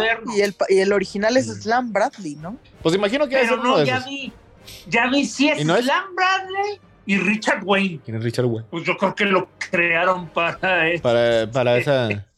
No, digo, a- o sea, el hijo al hijo básicamente, o sea, sí se llama Samuel, pero todo el mundo le dice Slam. Y al Bueno, hijo lo crearon básicamente para ser un, un novio de Catwoman. Mm, No, y de hecho, estaban es buenas de esas. que de todos modos Slam se acostó con Catwoman. Eso fue bien extraño. Ah, bueno, Ay, la, cosa, este. la cosa es que según Comic Vine, Richard Wayne es el hijo biológico de Batman de Tierra D. A su pinche madre. What the fuck? O sea, es haber sido originalmente el, el personaje. Este debe ser otra versión. Es otra versión, sí, O, porque no, no- no- o- o si ya está ahí Geoff Jones, güey, este, ya, no, ya no, se puede saber. Pero también hay que dedicarle su tiempo a un día de esos a, a su Justice League, güey, que es completamente Ah. indescifrable. Ah, porque de hecho debes saber, ¿te, te acuerdas que siempre te menciono que hace muchos años, cuando hicieron, este, cuando existió un título que se llamaba Legends of the DC Universe, Mark Wade básicamente se aventó la primer tierra, este, eh, racialmente diversa. Sí recuerdo ese título, pero creo que eso no lo leí. Me acuerdo que estaba padre. Bueno, pues de ahí venía ese Robin, ahí salió. Es, es- fíjate, es- ese título era todavía cuando les daba, le daba miedo a ese este, mencionar las tierras infinitas. Ajá, y, y, pero la razón por la que Legend se podía salir con la suya es que básicamente era como que metían historias específicamente en eventos claves de DC, o sea que ocurrían en, el pasado o, o poco antes de un evento cercano, pero...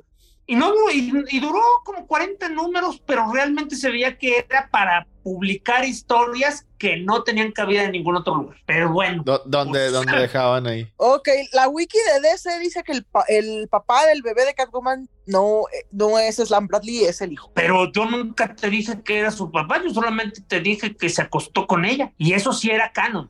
O sea que básicamente llenó todo el álbum, bien por ella. Sí, pero luego después este, eso creo que lo eliminaron. ¿Lo retconearon? En, eh, En alguna de tantas crisis. Mira, creo que, o sea, para empezar, creo que no, no sobrevivió este eh, Flashpoint. Y luego después ya cuando ya quisieron medio este, arreglar Flashpoint, güey, pues hay como, hay, hay como quiera este no, no entró, güey. Ah, pero es la, es la mamá de Elena Wayne, que anda todas las tiendas. Ay, que alguien explique, por favor, Justice League. Justice Society. Pero el Jeff- es el Jeff Jones bueno. ¿Hay un Jeff Jones bueno?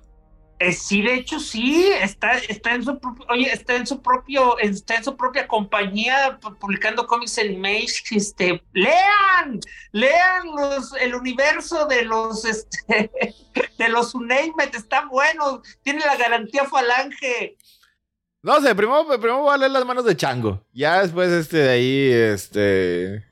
Bueno, pero, pero de hecho, si vas a empezar, empieza con Prodigy, porque dijiste que ibas a empezar a leer la primera miniserie. Sí, pero luego después cambié de opinión. me voy a mover, me voy a ir directo. Mira, además, este, asumí como que son, como son, como son miniseries. Este, confío en que Mark Miller me sepa lle- llenar este, los, las partes en blanco. Es que de hecho la, la parte bonita específicamente Prodigy es que no tiene una, una, no tiene, ¿cómo se llama? Una historia mm, grande, o sea, todo lo que tienes que saber te lo explica ahí, este, y como te lo dije en su momento, pues es básicamente Mr. Terrific, Solucionando los asesinatos de. Solucionando todos los... oh, ah, eso sí. historia. O- oye, eso sí, en ese universo hay más asesinatos que en la detective del, de la reportera del crimen. Que, que en, en- en- ¿Cómo se llama? En, en el pueblito ese de 100 personas. Que tenía la, tasa de asesinato per cápita más este, de más todo el grande mundo. del mundo. Este. La otra semana, pues ya tenemos este, los cronis, así que eso ya está. Y luego después de la otra semana, ahora sí ya regresamos con la perra bota. Con todos los episodios. Los ocho, los... no, pues eh, esas vamos, mejor espérate entonces a que se acabe la serie, porque en dos No, todavía de- se acaba. Pues sí, ya sé, pero este. eh, al parecer que está, está- está así bonita definida en dos partecitas. Bueno, Así tenemos, este, así ya quedó especial, quedó rechupete. Y luego pues también ya, ya no tarda en salir este Ant-Man. ¿Qué vamos a hacer si no hablamos este con películas de Marvel, güey? No leí, no leí las reacciones. ¿Es la mejor película de Marvel en décadas? la de Ant-Man yo tampoco he decidido verla. Ya, Pero, ya, este, ya, la- voy- ya, ya, ya nada más lo único que supe fue lo que Chris y, y Scata estaban este, comadreando, que básicamente fue. Esta es una, gra- o sea, una de, una de las reseñas fue, esta es una película que debe verse con cautela porque es buena, pero se debe entender como una trilogía. Y es No, fíjate, lo que, no, lo que decían es que, que, no, que realmente no funcionaba como el final de una trilogía. Que realmente cero películas de Marvel son así. Cosa, ¿Eh? es su propia cosa, para variar. O sea que es. eh, o sea, es como parte. O sea, lo que, lo que decía esa reseña es como que es parte de la. El serial en general de Marvel. Pero, pues es que realmente esa Marvel tiene cero trilogías. O sea, la única genuina trilogía que tiene es Los Guardianes de la Galaxia. Pues de hecho sí, o sea, porque, o sea, porque de entrada, bueno, y Iron Man, ¿no? Mm, no sé si, si este. Pues es que una gran, un- una gran parte del, este, o de hecho, el punto casi toda la historia es que eh, ahí este Tony estaba teniendo estrés postraumático por lo que pasó en Avengers, güey. Y sí, la muerte, vamos a decir ahí de, de Gamora, pues es importante, pero no sé qué tan importante este vaya a ser. Como quiera en general, o sea, así como, como serie de películas, así que tenga así un componente final emocional, Guardianes de la Galaxia. Es, es un standout en, en lo que es toda la, la serie de Es que Marvel. siempre se mantuvo al margen del resto de Marvel. De alguna manera estando en medio de todo, pero sí. Es que las dos primeras partes estaban fuera. Ya la tercera es la que te dice, pues, Pero es en general lo que son estos, este. Los guardianes, pues ahí anduvieron ahí Thor, güey, y, los Vengadores y todo eso. Pues bueno, ya vamos a ver. Como quiera, aquí lo, importante y lo que dicen que está así con madre es Jonathan Mayers como Kang. Así que vamos a ver qué tal funciona eso. Sí, sí, ya saben, obviamente vamos a hablar este de Ant-Man, Quantumania en Crónicas del Multiverso, posiblemente. El martes tenemos caricaturas. el martes tenemos caricaturas. Se- Únete, súbete al camión. Oh, Estoy, estoy- estoy- estoy guardando las energías para este, los eh, crossoveruros. Que por cierto, me falta mi lista, ¿eh? Eh, estos días, se los- estos días más, ahorita al terminar esto, este, se, se los, se los voy pasando para que este, empiecen a disfrutar la magia, la invasión. Es Esta- en esta ocasión solo será la invasión o también vas a mandar dos. eh, Dos, do- dos, este, Odisea Cósmica e Invasión. Que Odisea Cósmica es la que quedamos que este, es que así, lo, así lo marcó la Wikipedia. Este es, es nada más una miniserie de cuatro números que es cuando este Jon Stewart mata un planeta. E Invasión, Invasión, este, pues es Puro anual, ¿no? No, ese, ese- ese es crossover, crossover. O sea, son tres, eh, son tres números de como 80 páginas también, pinches largos. Y como quiera, tienen este, sus tie-ins este, en los títulos re- regulares de la época. Así que estén pendientes, pero mientras, este, ya saben, tenemos caricaturas el martes a las nueve y media y los cronis el jueves a las 11. Tienen que estar con vestido de noche y o este eh, smoking, tuxedo. Y son los Oscars, no los Grammys, güey. No los quiero, güey, así con tratando de, de, de curvatear a nuestra audiencia. Así que ya con eso nos despedimos. Este, muchas gracias por habernos acompañado. Pasen unos muy bonitos días y nos vemos muy muy pronto. Bye bye. Las culebras. Y se acabó.